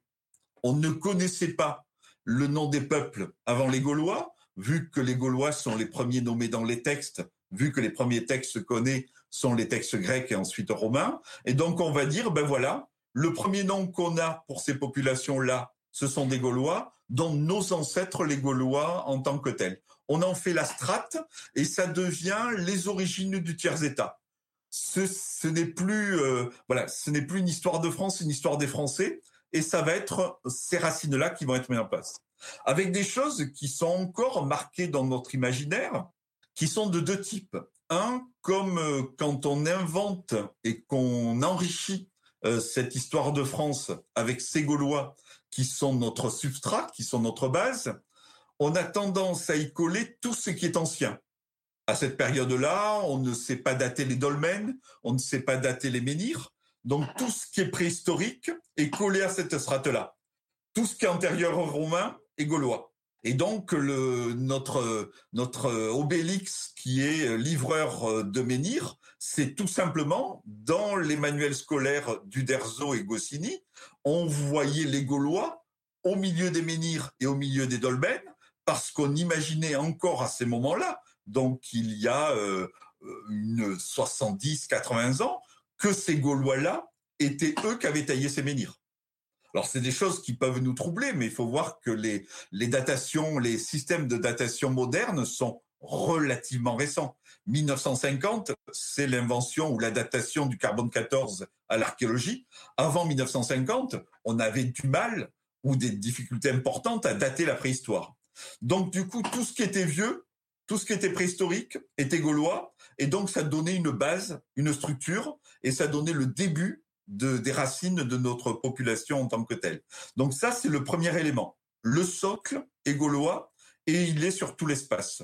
On ne cherche pas, on bâtit, on rassemble en tant que tel. Deuxième élément, on s'attribue une figure que l'on a encore en tête aujourd'hui, qui est celle du euh, perdant magnifique. Euh, c'est le cas de Vercingétorix, qui essaie de regrouper euh, les populations gauloises pendant la guerre des Gaules, qui a quelques petits succès, mais surtout de nombreuses défaites. Et puis en 52, à Alésia, où il est obligé effectivement de rendre les armes, de se rendre, et puis il est fait prisonnier amené en Italie et il meurt en prison euh, à Rome. Et ce Vercingétorix, en fin de compte, qui n'est rien d'autre qu'un perdant, et dans le, petit livre que tu as cité tout à l'heure, j'ai mis une hypothèse. Alors, faut pas faut pas que je que j'évoque. Voilà, le livre est là, mais l'hypothèse, je l'évoque entre nous. Surtout, ne la répétez pas. Je me pose la question de savoir si Vercingétorix n'a pas été un chef gaulois mis en avant par César presque pour servir sa cause. C'est-à-dire qu'en fin de compte, envahir un pays sans difficulté, c'est pas très chic, surtout quand on envoie des rapports au Sénat romain qu'on veut avoir des troupes, qu'on veut avoir de l'argent. Dire qu'en face, on a un Ben Laden ou on a un Kadhafi et que donc du coup c'est du costaud, on a un ennemi public numéro un, qu'il est vicieux, qu'il est malin, qu'il est capable de rassembler et que donc du coup il nous faut des troupes et de l'argent, c'est presque une vision humaine qu'on peut avoir aujourd'hui et qu'on pouvait avoir anciennement. Et quand on voit le dossier archéologique de Vercingétorix, qui a réellement existé, mais le dossier est relativement étroit et relativement maigre, quand on voit le dossier historique, si ce n'est César, quasiment personne n'en parle, et je ne sais pas si ce fougueux personnage de Vercingétorix n'a pas été mis en avant, y compris dans ses qualités, il est intrigant, il est, euh, il est capable de rassembler, euh, il bouge, etc. Je pense que c'est presque des qualités qui ont lui été attribuées par César. Et paradoxalement, euh, bien entendu, César donc va le battre parce qu'il a choisi quand même un, chef à sa taille, et donc ça lui permet ensuite de dire c'est la fin de la guerre, alors qu'on sait que par la suite il y aura quand même des, des rébellions, des révoltes et quelques autres combats. Mais officiellement, à partir du moment où l'ennemi public numéro un est attrapé, ben, euh, on peut sortir victorieux. On l'amène en Italie, on le présente, etc. On le fait défiler, donc on en ressort avec beaucoup de beaucoup de, glorioles. Et nous, quand on a, enfin nous, quand a arrêté écrit notre roman national, on a repris cette image de ce résistant, de cette personne jeune, fougueuse, forte, face euh, au perfide de César, euh, un peu âgé, un peu stratège, mais qui n'avait pas la vivacité, la volonté de ce Vercingétorix. Et c'est quelque chose qu'on a encore dans nos mentalités. Dans quelques jours va commencer le, Tour de France, et pour ceux qui le suivront, ils auront tendance plutôt à, à fixer leur regard sur les gens qui sont classés deuxième, troisième, quatrième au, classement général. C'est celui-là qu'on va encourager, qu'on va appuyer. C'est ce qui a fait le succès de Poulidor, naguère. Euh, voilà. Il perdait, mais il était valeureux, tandis que les Anquetil et les Merckx gagnaient, mais ils étaient arrogants, tricheurs, euh, méchants, etc., etc. Donc il y a euh, dans notre esprit, on l'a. On a ce le second méritoire et le gagnant qui, parfois, s'il a gagné, c'est jamais de manière extrêmement correcte. Si un esprit peut être gaulois, c'est peut-être celui-là qu'on a en Hi, I'm DeLon Grant. And I'm Francesca Ramsey, and together we host the podcast Let Me Fix It. Each week we explore something from the past and then we pitch how to fix it for today. But forget about the past. Let's talk about the new show of the moment. DeLon, did you get a chance to watch the new Queenie trailer I sent you? How dare you send me this amazing show that took me back to every messy breakup I've ever had. Thank God I had you through my 20s. Now, you could not pay me to go back and relive those days, but thankfully, we will be living as Queenie navigates her messy 20s. The new series Queenie is now streaming on Hulu. Et quand tu dis qu'au 18e, on commence à, à, assimiler le peuple aux, aux, Gaulois, à ceux qui étaient là euh, avant, aux anciens, Est-ce que du coup ça, ça crée une, une opposition justement à ceux qui dirigent les élites qui eux sont euh, les héritières des francs en fait? Alors la, la royauté a une lignée spécifique. Pour les Gaulois, on va en faire effectivement quelque chose de populaire. Et donc là aussi, cette lignée n'est pas un personnage, c'est celle des tribus. Et c'est celle des tribus qui sont dispersées sur le territoire. Ces tribus qui sont presque prêtes à se battre, prêtes à affronter, donc il y a du courage, il y a de l'ardeur, mais par contre qui se rassemblent pas. Et donc c'est souvent ce qu'on reproche au peuple français. Il est capable d'y aller, il a de la volonté, il est travailleur, mais pour les résultats, il décolle pas tout à fait. Et on ne peut pas aller jusqu'au bout. Donc c'est à la fois quelque chose dont on se revendique, on est libre, on est nombreux, on est différents, on est tous ensemble, mais un contre l'autre. Et en revanche, on n'arrive pas à franchir ce cap-là, ce qui, de la part des élites, peut être reproché. Et donc, on a besoin de se trouver un chef. Et le chef, effectivement, fait référence à Vercingétorix et aux tentations à regrouper les, uns des, autres en tant que tels. Et donc ça, ça va être euh, chaque fois euh, renforcé, euh, on voit même le, personnage qui va sans doute le plus apporter, qui va peut-être même, selon moi, fonder de manière moderne la vision qu'on a des Gaulois, c'est Napoléon III. Napoléon III va vouloir lui construire sa propre histoire, construire une histoire du peuple français. Il va, avec bien entendu des militaires, partir sur le territoire national avec la guerre des Gaules. Il va fouiller Alésia. Euh, il va fouiller à Bibracte, envoyer des troupes, envoyer avec des méthodes assez rigoureuses. Encore euh, l'INRAP euh, cette année a fouillé encore sur les pentes de Gergovie et on voit là des tranchées faites par les paysans perpendiculaires, un peu comme aujourd'hui on fait des diagnostics en archéologie préventive pour essayer de retrouver les traces des camps de la guerre des Gaules. Donc de la méthode, de la rigueur, on lit les textes, on fait des relevés euh, des bâtiments, les Oppidans en l'occurrence, d'Alésia, de Gergovie et d'autres. On essaie de trouver les traces des batailles. On rassemble les documents venant de toute la France à un lieu, le musée d'archéologie nationale, anciennement musée d'antiquité nationale à Saint-Germain-en-Laye, où en fin de compte, en rassemblant de tout ce qu'il y a sur le territoire, on construit une une seule histoire c'est celle du peuple français. Quand on visite le musée du Man, on a l'impression d'une continuité, alors qu'il y a des documents qui viennent d'un peu partout, avec des différences culturelles, mais on les retrouve là et on a une continuité historique. Donc, il rassemble ça, il écrit même une histoire des, des Césars et il se présente là.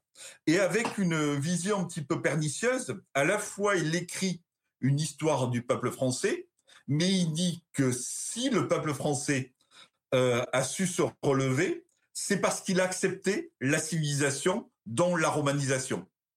Donc il y a à la fois ce peuple français qui a ses racines, mais qui doit accepter aussi la réforme. Et c'est ceux qui essaient de vendre Napoléon III. Donc lui, il a un, élément euh, extrêmement fort, extrêmement euh, fondateur, qui va, qui va, qui va créer tout ce, ce mouvement va se mettre en place. On a des Gaulois revalorisés, des ancêtres laïcs de l'ensemble des, Français, dont l'histoire va être écrite par des gens comme Amédée Thierry, comme Michelet. Et donc, on va avoir au XIXe siècle une production extrêmement importante de la part des historiens, mais aussi de la part euh, des géographes. On a quelqu'un qui est extrêmement important dans ce processus-là, qui est Paul Vidal de la Blache. On a tous en tête les fameuses cartes d'Armand Collin euh, dans les écoles type Pagnol, mais pour les plus âgés d'entre nous, euh, j'en suis, on a vu ça aussi dans nos écoles ou dans nos lycées. Et donc c'est Vidal de la Blache qui invente ces cartes-là, dans lesquelles on voit effectivement les limites de la France, les limites de l'empire colonial et une histoire de France qui puise ses, sources de manière extrêmement ancienne depuis cette période gauloise. Vidal de la Blache est l'inventeur du, du, terme géographique de pays. Pays euh, dans le sens euh, pays de Montbéliard ou pays d'Aix ou pays d'Auge, euh, qui est aujourd'hui de plus en plus en usage. ce terme de pays vient du gaulois pagus, qui est euh, l'espace en fin de compte de la tribu. Et Vidal de la Blache va le revaloriser. Il s'est utilisé de manière forte dans, le, dans sa présentation géographique de la France. Et puis, il y a un personnage contemporain qui est extrêmement important, qui est Lavis, qui va publier un manuel qui est connu sous le nom du Petit Lavis, euh, qui est distribué dans, dans tout, euh, à tous les écoliers de période ancienne, hein, de 1884 jusqu'aux années 1950. C'est pas la préhistoire pour tout le monde. Ce Petit Lavis va être largement diffusé et va commencer par nos ancêtres les Gaulois. Et le Petit Lavis, c'est des tirages de plusieurs millions d'exemplaires. Mieux que ça, il y a euh, le bouquin sur les Vikings à paraître. Voilà, c'est vraiment euh, le livre historique le plus fort, c'est le Petit Lavis.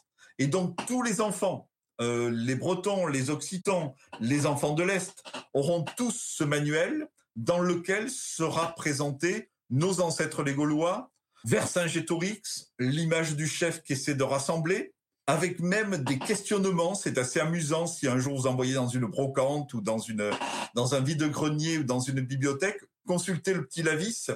Le manuel interroge le lecteur, le petit écolier, en disant mais tu préfères qui?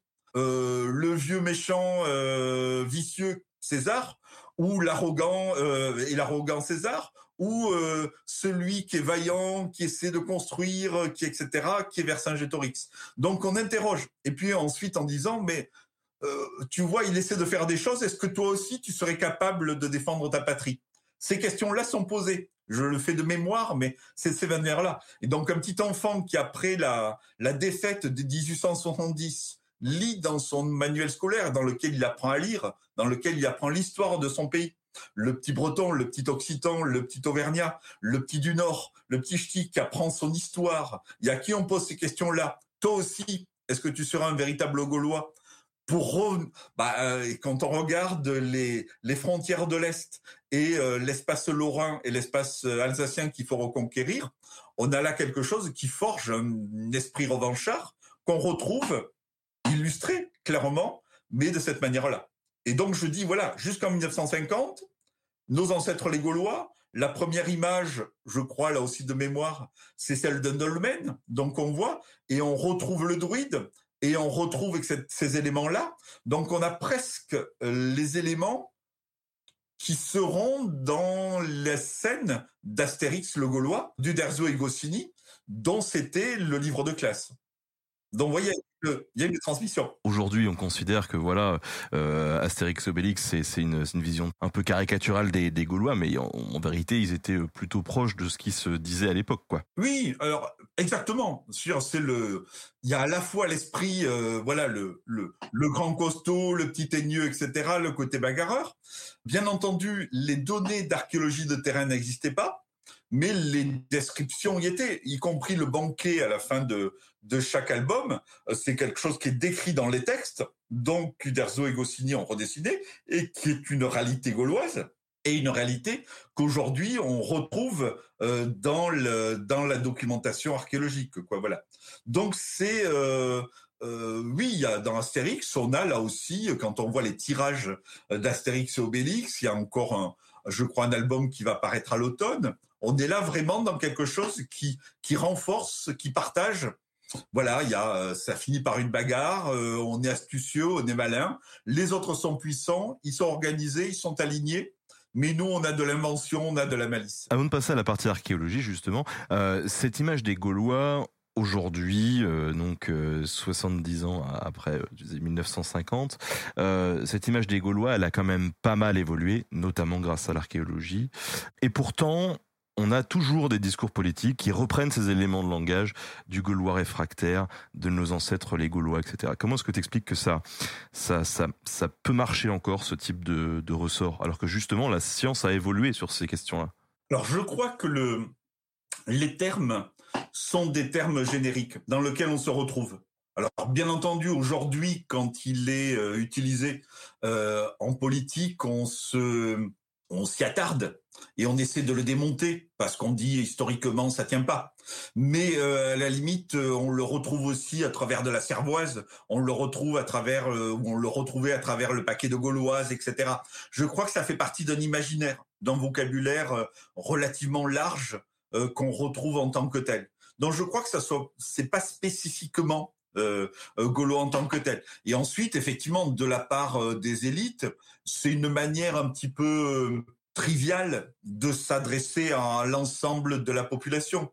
Voilà, je crois que c'est pas c'est pas quelque chose qui est, malin, c'est quelque chose qui est qui est large pour porter l'adhésion. C'est presque un, un discours populaire mais pas populiste. Je ne le, je le crois pas en, en, en tant que tel. Alors bien entendu, aujourd'hui, dès que ça déborde un petit peu, et on le voit, toi, moi, sur les réseaux sociaux, tout de suite, c'est démonté parce que on cherche le petit mot à démonter. Quand on le présente dans le dans le contexte, on s'aperçoit que c'est quand même quelque chose d'un peu plus large. Il y a euh, soit une ambition de certains de effectivement euh, d'unifier les populations venant de différents territoires en leur donnant une histoire en commune. C'est une manière aussi de s'affirmer différent par rapport à d'autres.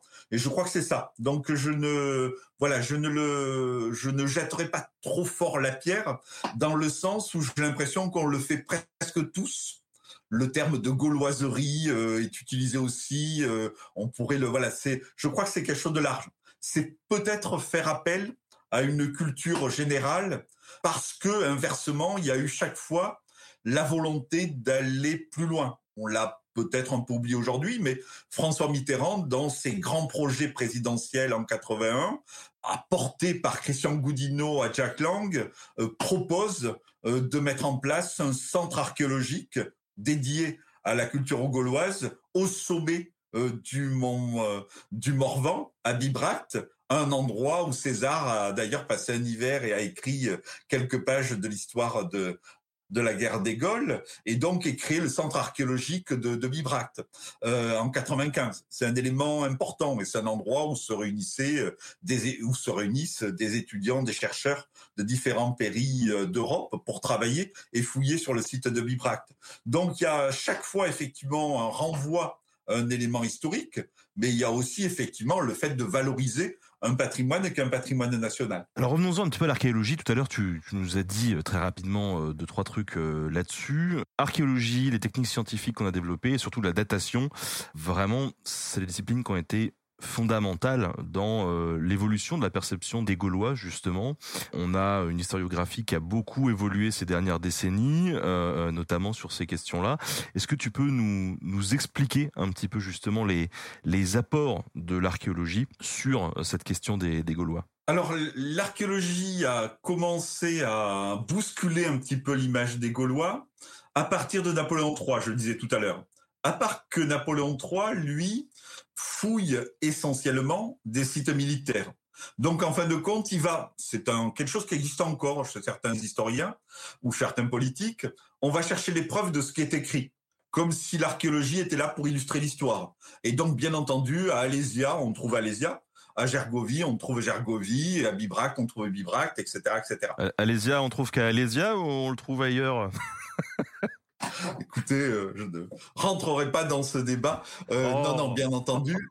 Alésia est à Lise Sainte-Reine euh, et, et pas ailleurs, effectivement. Non, non, c'est surprenant. Là aussi, le fait d'aller chercher ailleurs, là aussi, c'est un peu chercher le centre du monde. Dans ça, ça existait aussi sur Gergovie à un moment donné, c'est-à-dire qu'en fin de compte, c'est cité dans l'histoire, donc il faut que ça soit proche de moi. On va chercher les sites d'un point de vue historique pour documenter une bataille. Mais ensuite, on va avoir une archéologie qui va se développer à partir des années 1970 et surtout 80-90, qui est donc l'archéologie dite de sauvetage puis archéologie préventive, euh, donc aujourd'hui pratiquée euh, par l'INRAP euh, essentiellement et, et, des collectivités territoriales et, et d'autres structures. C'est un concept qui permet de concilier deux actions fortes de l'État, l'aménagement du territoire et la préservation du patrimoine. C'est-à-dire que sur le tracé des autoroutes, des TGV, des maisons, des écoles, des ronds-points, sur prescription de l'État, les archéologues essaient de recueillir les informations.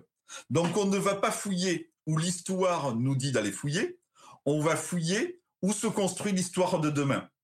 Et ça, ça a totalement bouleversé l'histoire de la Gaule, plus que d'autres périodes, plus que l'Antiquité romaine. Parce qu'en fin de compte, on imaginait une Gaule avec des villes comme euh, Alésia, comme Gergovie, comme Bibracte, et autour des forêts, vu qu'on s'intéressait en fin de compte qu'au lieu de bataille. Tandis que cette archéologie préventive, qui a fouillé le long des transectes, a permis de trouver les routes, les champs, les carrières, les mines, les nécropoles, les sanctuaires dans le nord de la Gaule, et en fin de compte a constitué, chaque opération constitue les pièces d'un puzzle. Et donc, je disais tout à l'heure que les textes étaient partiels parce qu'il nous manque beaucoup de choses et étaient partiels parce qu'ils étaient écrits par les vainqueurs. Nous, aujourd'hui, on fouille des sites comme si on visitait des nouvelles bibliothèques qui fournissent des archives, qui cette fois-ci sont les archives du sol, qui permet de réécrire une nouvelle histoire des Gaulois.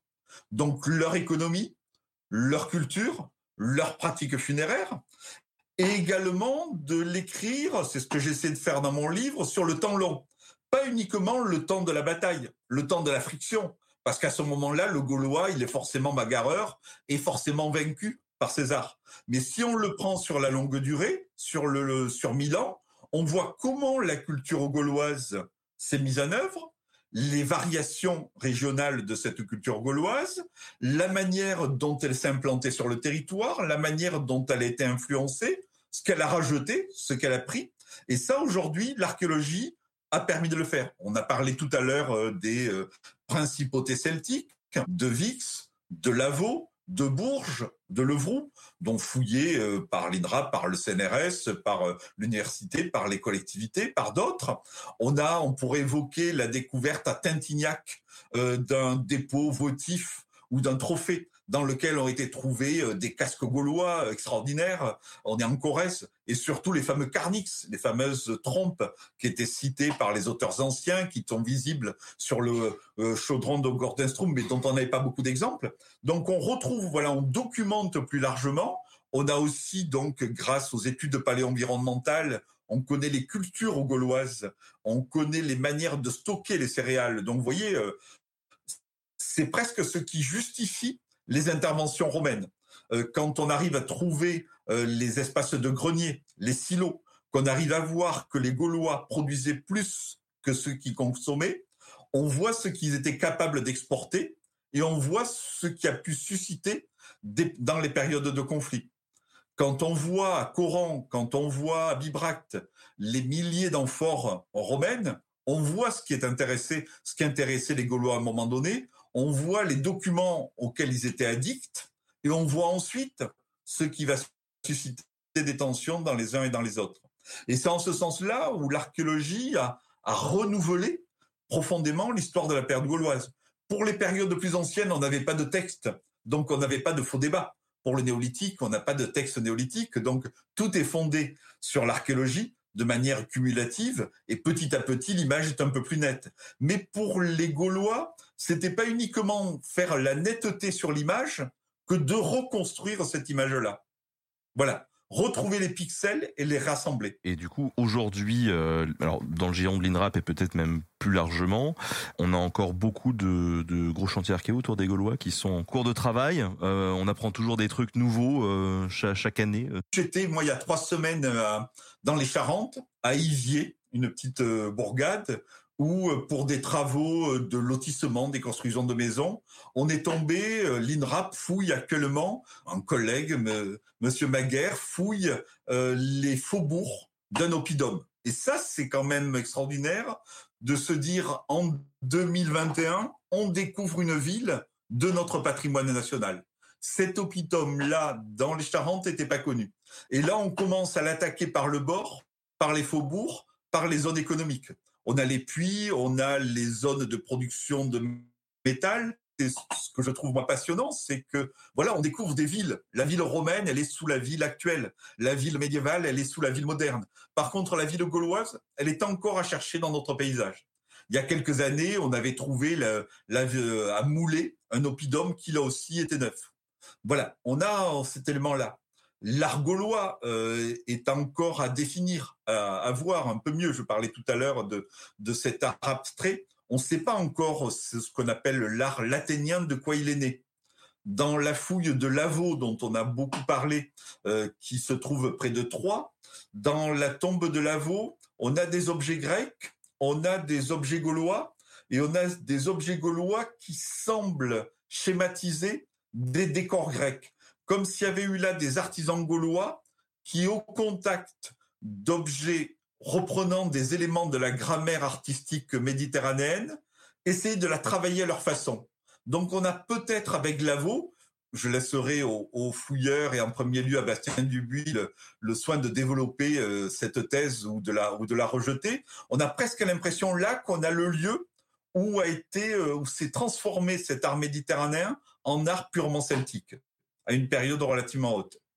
Et euh, il y a encore trois jours, euh, l'INRAP a fait un, voyage de presse à Artenay, en région centre, où on a découvert une, un habitat gaulois important avec de la statuaire. Et là aussi, on, on arrive encore un peu mieux. On avait, on connaissait quelques statues gauloises il y a quelques années, mais c'était des statues qui étaient trouvées hors contexte, un peu comme aujourd'hui euh, dans le marché de l'art, on voit quelques pièces, mais on connaissait pas les cadres. Aujourd'hui, on arrive à retrouver des éléments de ce type-là.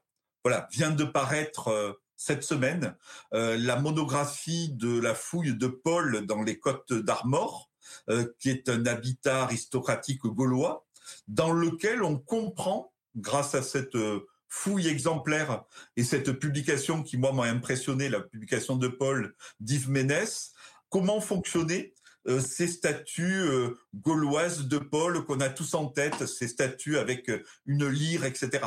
Et donc, ils trouvent la place, on voit la place des ancêtres, comment c'était constitué, et on voit le cadre dans lequel c'est développé. Donc aujourd'hui, cette archéologie donne des contextes, des ensembles. Elle donne un paysage à ces objets qui parfois étaient isolés. On disait ils étaient beaux, on disait ils étaient exotiques, on disait ils étaient barbares, mais maintenant on les a. On a des mots, on a des paragraphes, on a des chapitres dans des livres. Euh, je parlais tout à l'heure de l'environnement, c'est un élément important. Pendant longtemps, on a parlé des grandes forêts gauloises, comme s'il y avait que des petites clairières. C'était vraiment l'image d'Astérix. Aujourd'hui, euh, grâce au, aux fouilles préventives notamment, on a pu faire des, carottages, retrouver une évolution, un spectre pollinique qui nous permet de voir comment a évolué la végétation et donc l'impact de l'homme sur son milieu. Et donc on voit à un moment donné comment effectivement au néolithique, à l'âge du bronze, mais beaucoup à l'âge du fer, parce qu'il y a un essor démographique, comment se transforment les campagnes, comment on produit. Et donc du coup, ça nous permet de faire une histoire économique, une histoire sociale. Si peut-être les Romains interviennent, c'est parce que justement il y a des productions économiques importantes, ces céréales, mais c'est peut-être aussi parce qu'il y a un essor démographique important et que ces populations gauloises qu'on maîtrisait et qui là commencent à connaître la ville, commencent à se, se développer, commencent à être plus nombreuses, peuvent être dérangeantes pour ces commerçants méditerranéens. Donc on a, on commence aujourd'hui à voir des éléments, ce que pompeusement on baptise des problématiques, en fait des questionnements nouveaux qui nous permettent de revoir et de repenser la chose. De voir effectivement quand la Provincia est, créée en 121 avant Jésus-Christ, ben, il y a déjà un siècle que les Romains sont présents. Ils sont, ils exploitent, il y a des négociants qui exploitent des, des mines. Donc on s'aperçoit que la guerre ne fait que suivre les commerçants pour leur garantir un espace pacifié. Et c'est la même chose pour la guerre des Gaules. César ne fait qu'en fin de compte pacifier, entre guillemets, un espace qui était devenu un espace économique annexe pour les Romains. Et dans tout ça, euh, euh, j'en parle avec enthousiasme parce que euh, on a l'impression chaque fois, voilà, chaque site est quelque chose de nouveau, d'important, qui nous est une bibliothèque nouvelle. La, fouille de Lavaux est, est pour moi la découverte du siècle mais l'oppidum de Moulet est aussi important, les, euh, les nécropoles de, de la région euh, de Roissy aussi sont extrêmement importantes, la fouille de Latte dont je parlais tout à l'heure. Donc on a, euh, voilà, c'est la fouille de Coran de mon collègue Mathieu Pou était quelque chose d'extrêmement riche aussi d'enseignements sur les pratiques religieuses et politiques. Le travail exemplaire fait à Gergovie aujourd'hui, Bibract. Donc on commence aujourd'hui, ma presque conclusion sera de dire que si nos Gaulois, si les Gaulois ne sont pas nos ancêtres, ne sont pas nos racines, en tout cas aujourd'hui, on a assez de documents pour qu'ils nous servent de repères. On les a un peu partout, on connaît leur histoire, on sait où ils sont allés un peu trop loin, on sait la manière dont ils ont fonctionné vis-à-vis de la nature, on sait la manière dont ils ont organisé le territoire, et d'où qu'on vienne, ça nous permet d'un peu mieux habiter l'espace dans lequel on est. Et pour terminer, comme aujourd'hui on sait que ces Gaulois sont une partie de cet espace celtique plus large, euh, c'est une manière aussi, nos ancêtres les Gaulois entre guillemets, de se sentir plus européens, parce qu'aujourd'hui, quand on va à Bibracte, on travaille avec des gens qui travaillent sur des problématiques celtiques, mais qui travaillent en Hongrie, qui travaillent en Pologne, qui travaillent en Allemagne. Et donc, en fin de compte, ces Gaulois qui étaient censés être nos, euh, nos racines et nous, euh, nous donner un élan revanchard, sont peut-être aussi euh, ces Gaulois qui aujourd'hui nous donnent un vocabulaire culturel, scientifique, pour collaborer avec des pays proches. Parmi les gens qui nous suivent, euh, j'imagine qu'il y en a beaucoup, soit qui s'intéressent à l'archéologie, soit qui aimeraient s'intéresser à l'archéologie. Aujourd'hui, nous sommes le, 18 juin. Ce week-end, 18 euh, et 19, c'est aussi euh, un week-end des journées européennes de l'archéologie. Et c'est un événement qui se répète pour le coup tous les ans. Est-ce que tu peux nous parler un petit peu de ces euh, euh, journées européennes de, l'archéologie? Alors les journées européennes de l'archéologie, c'est une manifestation du ministère de la Culture qui en confie l'organisation à l'INRAP pour, en fin de compte, fédérer et mettre un coup de projecteur sur l'ensemble de l'activité euh, archéologique au niveau national. Donc ces trois jours-là, c'est la rencontre de toutes les citoyennes et tous les citoyens avec leur archéologie. Et ce qu'il y a de merveilleux avec l'archéologie, c'est que on ne se déplace pas forcément vers l'archéologie. Il suffit d'aller voir à côté de chez soi, parce qu'il y a eu des fouilles préventives, parce qu'il y a eu des fouilles programmées, parce qu'il y a un musée. Donc ces trois journées-là, ça nous donne euh, l'occasion d'aller voir des endroits euh, ouverts toute l'année, le musée classique, mais pourquoi pas, il faut le fréquenter, mais également de voir le chantier de fouilles qui est ouvert de manière spécifique. C'est presque un spectacle éphémère, puisque ce chantier préventif, dans 15 jours, dans un mois, il ne va plus exister. Donc, il suffit d'aller effectivement sur le site internet euh, des Journées européennes de l'archéologie, où là, on a une carte de France, on a ce programme qui enrichi, il y a près de 600 événements euh, pendant ces trois jours c'est le moment où effectivement on, va vers, euh, vers ces sites-là. Il y a ce qu'on appelle aussi des coulisses. C'est-à-dire que cette année, on a essayé de créer euh, ou de susciter des événements spécifiques. On peut aller voir euh, l'atelier dans lequel est reproduit aujourd'hui la grotte Kosker qui va être présentée dans quelques années. On peut aller visiter virtuellement des espaces du CDRMF. on peut aller à Alésia, etc. On peut voir euh, l'exposition sur Vercingétorix euh, euh, à Gergovie. on peut aller dans les services des collectivités, on peut aller sur les sites archéologiques, on peut faire des conférences. Donc c'est vraiment la multiplication des actions présentées sur le site des GEA et proche de chez nous.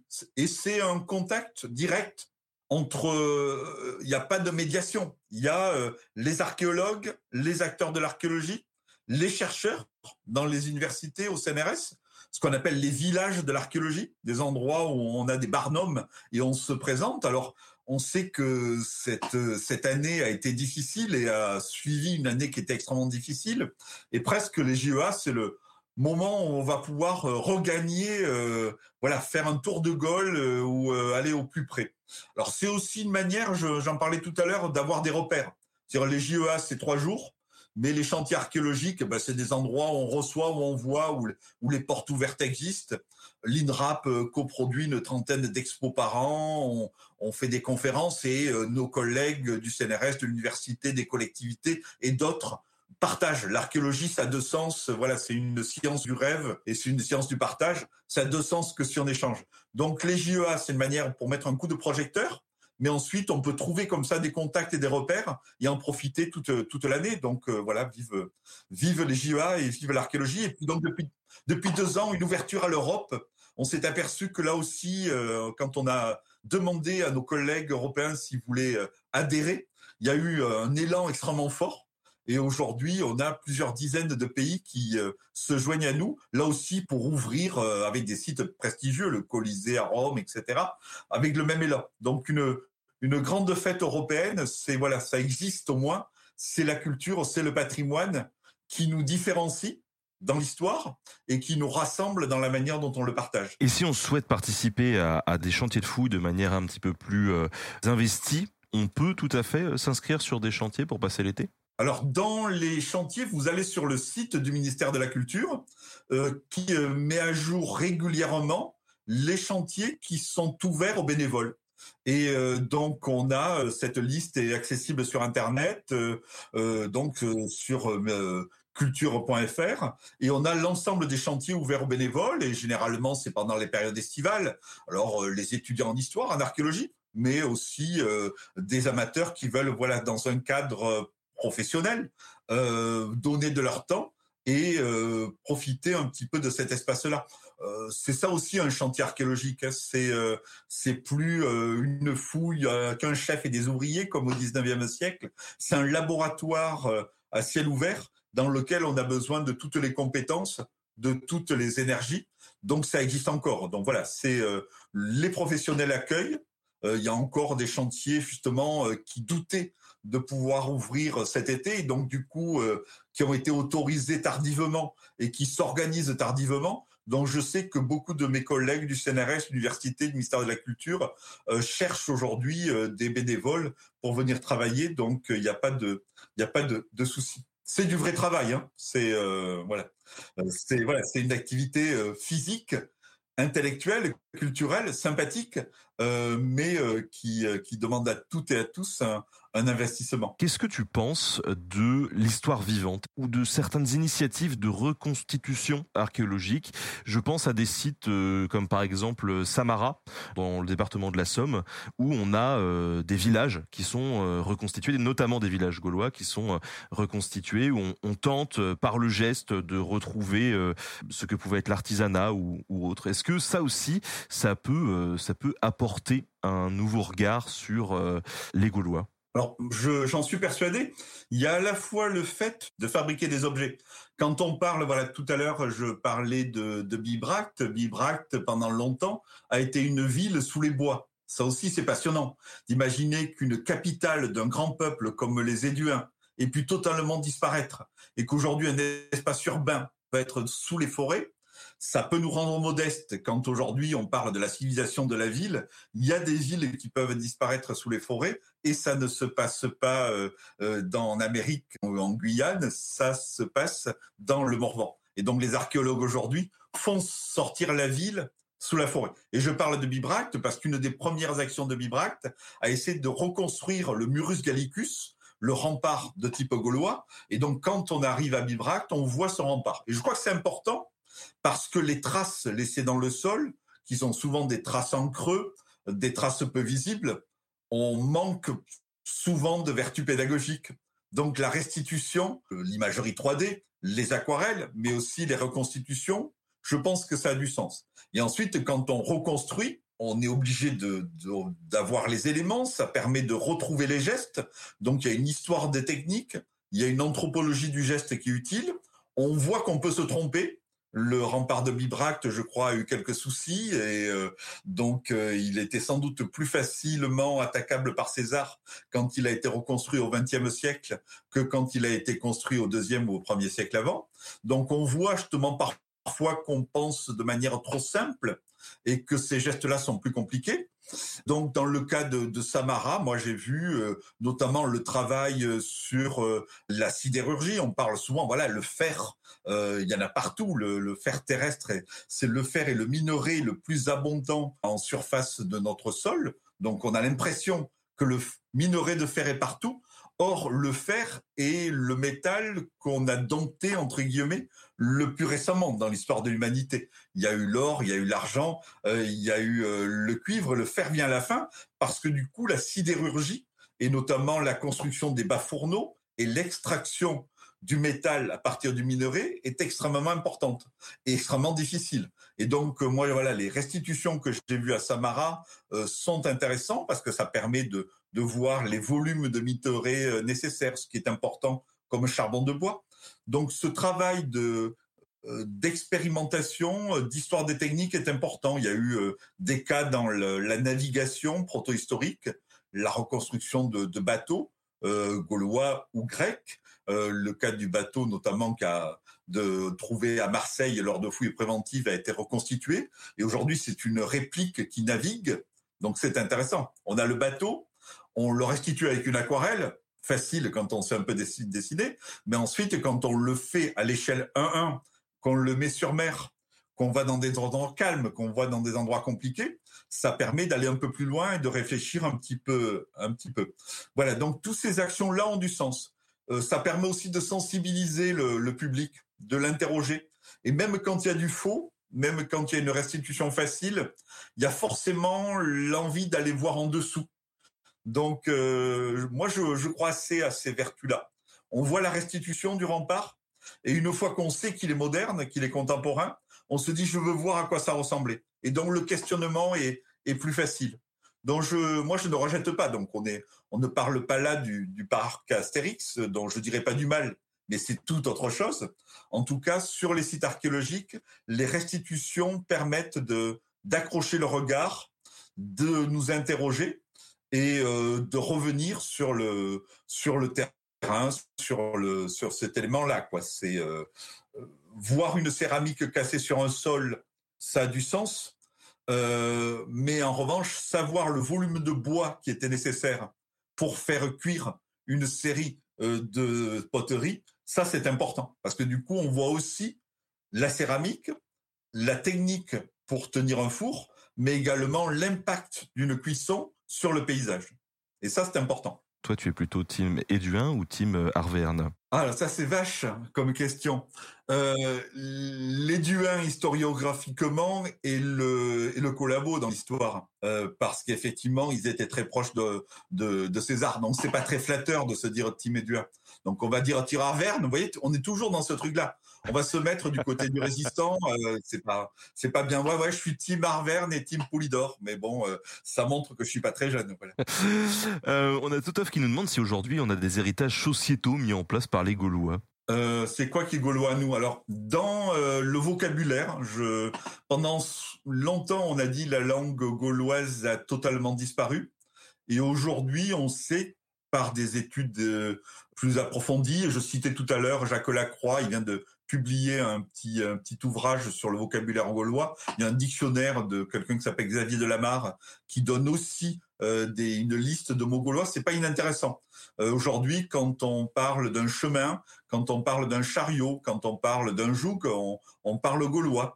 Quand on dit chêne, quand on dit sapin, on parle gaulois. Quand on pêche une truite, on parle gaulois. Quand on dit ambassadeur, on parle gaulois. Et quand on s'étonne de ne plus voir des alouettes, on parle gaulois aussi.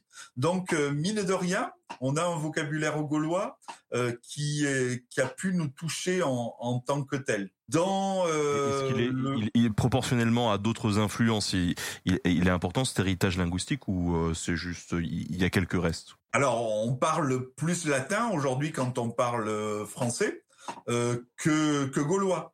Mais euh, il, voilà, à un moment donné, on avait tendance à le, nier, à ne pas le voir. Aujourd'hui, c'est un vocabulaire de plusieurs milliers de mots. Euh, que l'on peut peut ressentir euh, peut recenser. Donc il y a y a quand même un élément qui n'est pas inintéressant. Mais non, on parle on parle romain. Euh, si on veut. Voilà. Et on a, on a vraiment perdu euh, Benjamin. On n'a pas gagné. donc, on parle romain, on parle pas, on parle pas gaulois, euh, sauf quelques irréductibles bretons qui le parlent de manière accidentelle par un, retour de voyage d'Irlande. Voilà. Mais donc sociologiquement, donc c'est quoi qui nous ferait gaulois? Non, je crois que c'est ce qu'on disait tout à l'heure, peut-être cette imagerie populaire, cet imaginaire. Je vois pas ces éléments qui nous marqueraient plus dans la fabrication des, paysages peut-être ou des choses de, de cet élément-là, quoi. Cette cette situation de confin, le fait que que la Gaule soit un espace de le Finistère un petit peu. Voilà, pendant longtemps, quand on arrivait en Gaule, on était en bout d'un continent. Et donc ça peut-être ça a forgé des paysages, euh, des natures qui sont un peu un peu différentes. Voilà, dans des euh, des géologies, des pédologies des rapports à l'environnement qui sont un peu différents. Donc c'est ça peut-être une nature, euh, une nature gauloise. Voilà. On a Cliff 77 qui nous euh, demande quelques précisions, si tu as la réponse, sur la, la place de la femme chez les Gaulois. Est-ce que c'était les, les patronnes de leur maison, un peu comme Bonne Mine avec son rouleau à pâtisserie? Alors dans la, la place des, des femmes dans le monde gaulois, il y a un travers qu'il ne faut pas prendre, euh, serait d'imaginer que ces Gaulois euh, auraient des qualités que malheureusement on n'a pas nous encore aujourd'hui. Donc voilà, on est quand même dans des sociétés euh, sans doute patriarcales, paysannes, etc., qui donnaient pas toute la place nécessaire aux femmes. Mais ça, c'est un souhait pour aujourd'hui et pour demain. C'est pas pour la période gauloise. D'un point de vue de la documentation, on a des éléments qui sont euh, intéressants, mais qui sont quand même des bribes, parce que là, on touche la sociologie, l'anthropologie. Il faut être prudent. Je disais tout à l'heure que nos phocéens, quand ils arrivent à Marseille, ne sont que des garçons. Et on a un texte qui nous raconte comment a été créée la ville de Marseille. On a même deux textes antiques qui nous racontent la légende de la création de Marseille. Et les deux textes nous disent que ces marins arrivent dans ce territoire qui est occupé par une tribu qui s'appelle les Ségobriges. C'est un terme gaulois. Ségo, ça veut dire brillant, comme Ségolène. Et Briga, c'est la forteresse. Donc là, ils tombent pas sur les costauds, ils tombent pas sur les Gaulois, ils tombent sur les Ségobriges, ceux qui habitent la forteresse victorieuse. Donc ils vont taper à leur porte, les Grecs. Les Gaulois sont sympas, ils les invitent en disant mais rentrez, euh, vous venez d'arriver, installez-vous. D'ailleurs ce soir on fait une fête, on marie notre fille. Alors ça les Gaulois sont là, ils restent à la fête bien entendu. Et là on nous dit comment se marie la fille chez les Gaulois dans cette région. Il y a un grand banquet qui est organisé. La fille rentre à la fin du banquet, prend une coupe de vin, va vers un homme, lui donne la coupe et l'homme à qui elle donne la coupe, c'est l'homme qui devient son mari. Donc, dans la légende de la fondation de Marseille, c'est la femme qui choisit son mari. Et ensuite, donc là, bien entendu, on aura compris que la femme, c'est la fille du chef du village gaulois, qu'elle est très belle. Et bien entendu, on aura compris que le mari qu'elle va choisir ce jour-là, c'est le chef euh, des marins euh, phocéens. Et donc, à ce moment-là, le père de la jeune mariée donne une part de son territoire pour qu'elle crée une nouvelle ville. Et c'est là où va être créée Marseille. Donc, tout à l'heure, quand je parlais d'essaimage, vous voyez, d'un point de vue anthropologique, comment ça se passe? Il y a les plus jeunes s'en vont du village pour créer une agglomération, et les plus jeunes, c'est la femme qui choisit le chef avec qui elle va partir, et c'est son père qui lui donne une partie de ce territoire. Donc, dans ce sens-là, on a l'impression que la femme, c'est quand même elle qui, un, choisit l'homme, deux, donne la terre. Et ça, c'est un élément important. Ensuite, euh, l'archéologie l'a montré aussi. Dans le cas de Vix, euh, la dame qui est enterrée dans la tombe, qui possède probablement ce cratère, qui peut contenir un millier de litres de vin, euh, qui possède un torcanor, qui possède des bijoux, qui possède des vases, le personnage qui est enterré là est une femme. Et donc, on a tous les éléments pour penser que c'est elle qui était la chef de cette principauté. Donc là aussi, c'est pas rien. Euh, on a là un espace de pouvoir, un espace très important d'un point de vue géopolitique, et c'est à nouveau une femme qui est là. On a les textes qui nous disent que dans les conflits interethniques, donc entre Gaulois, ou des conflits entre des Gaulois et des Romains, au moment où il faut dire stop, on arrête de se battre. Et encore aujourd'hui, on le voit, on voit des montées en puissance de conflits. Et à la fin, euh, on essaie de trouver une solution. Les gens qui trouvent la solution, ce sont les femmes qui interviennent. Dire les hommes se bagarrent, il y a quelques morts, on se frite. Et à un moment donné, il y a des femmes qui vont là, qui vont remettre le débat, qui vont remettre la discussion pour calmer le jeu. Donc la femme dans la société gauloise occupe parfois une place spécifique qui est original en tout cas par rapport au monde méditerranéen, à tel point que des textes nous relatent, notamment le cas de la légende de Marseille, ou notamment euh, le, le, cas de ces femmes qui servent d'intermédiaires. Donc voilà, pour synthétiser, la question de Monsieur 77 était simple. Ma réponse, pardon, est un peu compliquée, mais pour ces sociétés anciennes, la femme gauloise ne devait pas occuper moins de place que dans les autres sociétés, puisque les autres avaient remarqué que la femme gauloise occupait des places privilégiées qui n'étaient pas ce qu'il y avait dans le monde gréco-romain. Pour faire plaisir à Icarius de la chaîne Histoire appliquée, qui aime beaucoup les Gaulois, euh, j'aimerais poser cette question. Sait-on à quoi ressemblaient les chaussures gauloises du 1er siècle avant notre ère? Oh là là Ah oui, Icarius est passionné par les chaussures, j'ai vu ça.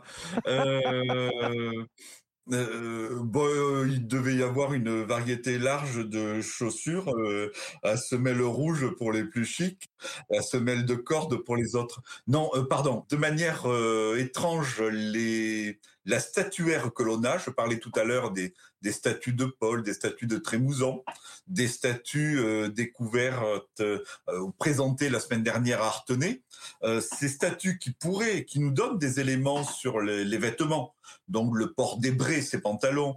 Euh, on a même des éléments sur euh, des éléments de, de, cuirasse dans le midi de la France. On a des statues avec euh, des protections, des cardiophylaxes, des, cuirasses basses, etc. Mais dont les statues dont je parlais tout à l'heure sont toutes des statues qui étaient fichées en terre et par économie pour lequel les pieds n'étaient pas représentés. Donc, un, d'un point de vue archéologique, je ne connais pas, moi, de chaussures gauloises bigre. Et sur des représentations, je ne crois pas que ce soit le détail qui soit le plus représenté. Dans notre camarade Icarius, un programme de recherche bigrement intéressant. Et euh, en revanche, pour l'anecdote, à Latte, près de Montpellier, euh, j'ai pu fouiller des rues, et notamment un coin de rue un peu boueux, dans lequel un chariot s'était embourbé. Et donc, comme il s'était embourbé, une fois que le chariot est sorti, ils avaient rajouté du sable et du gravier qui du coup avait permis de garder les empreintes. Donc on a pu retrouver les traces des sabots, euh, les traces de la roue, et on a pu retrouver les traces des pieds, mais donc prudemment le Gaulois qui a laissé ses traces euh, pour m'agacer et puis par pragmatisme avait enlevé ses chaussures. Donc euh, voilà, l'absence de réponse n'est pas une réponse. D'après euh, Yann Leboeck, chercheur et spécialiste de l'armée romaine, il y aurait eu entre 1 à 3 millions de morts pour les guerres gallo-romaines. Est-ce que c'est vraisemblable? Alors si euh, monsieur Le, Leboeck, qui est effectivement un collègue extrêmement savant, donne ces chiffres-là, euh, c'est qu'ils doivent être bons, d'autant plus que la fourchette de 1 à 3 euh, laisse quand même de la marge. Mais effectivement, ça a été une, une guerre euh, sanglante ça a été une guerre, ça a été une guerre sanglante. Donc on a effectivement des, des combats importants. On a, sans revenir donc sur la fourchette que donne Monsieur Le Boec et qui est la bonne fourchette. Voilà, le mec vachement prudent. En revanche, il faut savoir que cette fourchette-là, elle est sans doute donnée à partir de la lecture des, textes. Et là aussi, César est quelqu'un qui ne ment pas, mais sans doute quelqu'un qui exagère. Parce qu'effectivement, quand vous mettez un combat, si vous mettez euh, une semaine à déloger euh, trois personnes euh, et que vous envoyez ce rapport-là à Rome, on vous dit quand même ça nous a coûté cher et puis en plus euh, euh, on rend compte de ces morts. On le voit aujourd'hui encore quand je dis ça, pardon de trop rapprocher à des éléments présents, mais aujourd'hui quand on fait une guerre, le moment où elle s'arrête, c'est le moment où on a l'impression qu'on a perdu trop d'hommes. Encore aujourd'hui, quand il y a un conflit, euh, on en apprend malheureusement de temps en temps, il y a eu trois morts, cinq morts, dix morts, ça pèse sur les mentalités. Donc César, lui, forcément, il rendait compte des morts dans ses troupes et probablement que ça pouvait susciter de l'émotion. Donc il avait intérêt à dire qu'en face, ils étaient nombreux et que quand lui en perdait 10, en face, ils en perdaient 100. Voilà.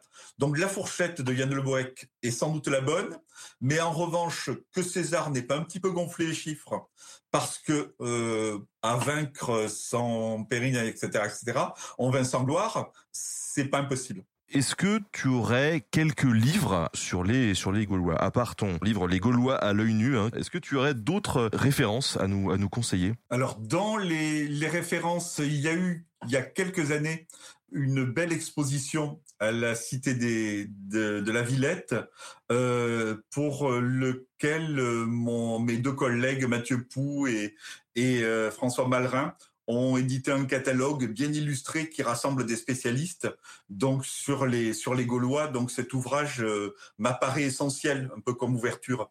Il y a euh, il y a deux ans, euh, avec Jean Guilaine, on a publié un ouvrage qui s'appelle La proto-histoire de la France, qui donne là aussi des éléments intéressants, bien en, bien entendu, qui permet un petit peu d'avoir ce, cadre-là.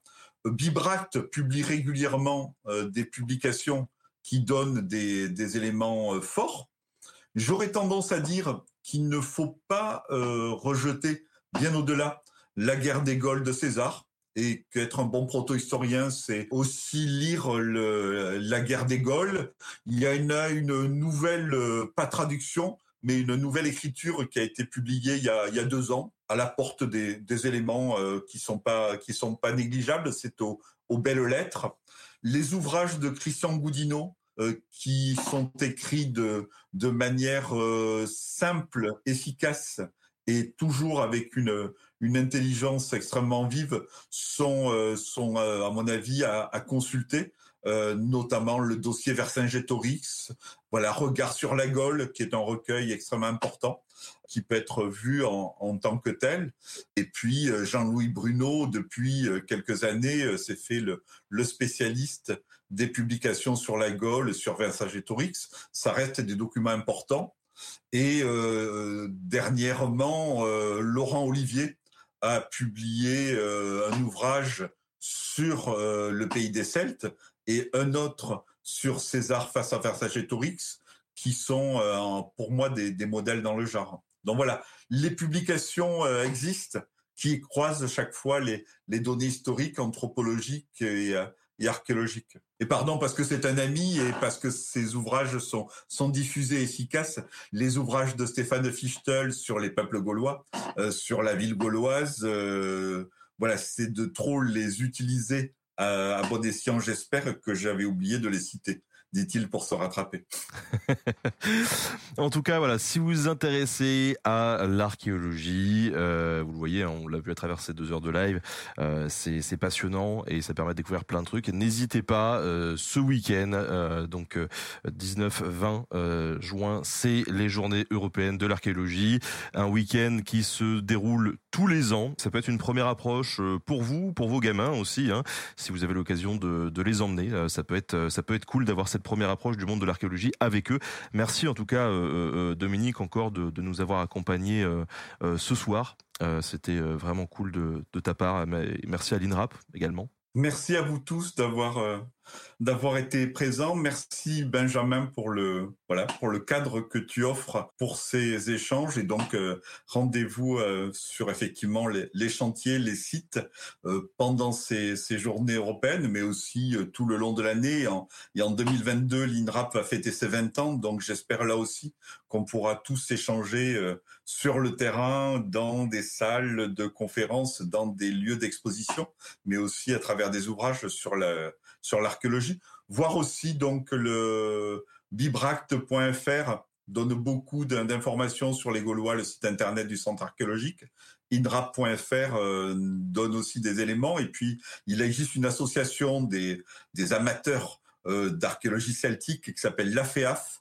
Et donc, euh, je crois que c'est afeaf.org, rassemble beaucoup d'éléments sur l'archéologie, la documentation existe, mais c'est important de, prendre le bon canal parce qu'il y a aussi euh, parfois des choses un petit peu étranges, euh, New Age et autres, euh, sans parler des faux sites d'Alésia. Voilà.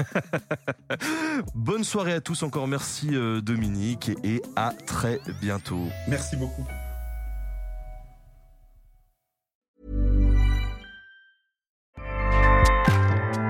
ACAST powers the world's best podcasts. Here's a show that we recommend. This is Roundabout Season 2, and we're back to share more stories from the road and the memories made along the way. We're talking rest stops. If we're stopping to get gas, you will be timed. you will be for sure. Misguided plans. I grew up in the city, so I have like, you know, a healthy fear of real extreme darkness. this was like wilderness. A lot of laughs. Y'all weird, but you, yeah, you, you were different. Like you were real different, bro. I can't really put my finger on it. And so much more. Just goes to show that unexpected things sometimes are the best when it comes to a road trip.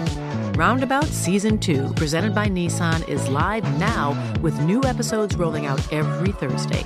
Listen and subscribe wherever you get your podcasts.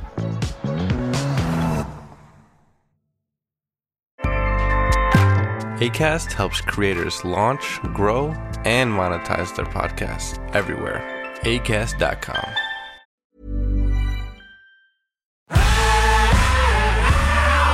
Si vous avez aimé ce podcast, vous aimerez aussi mon autre podcast, Callisto, dans lequel je vous raconte des mythes et des légendes.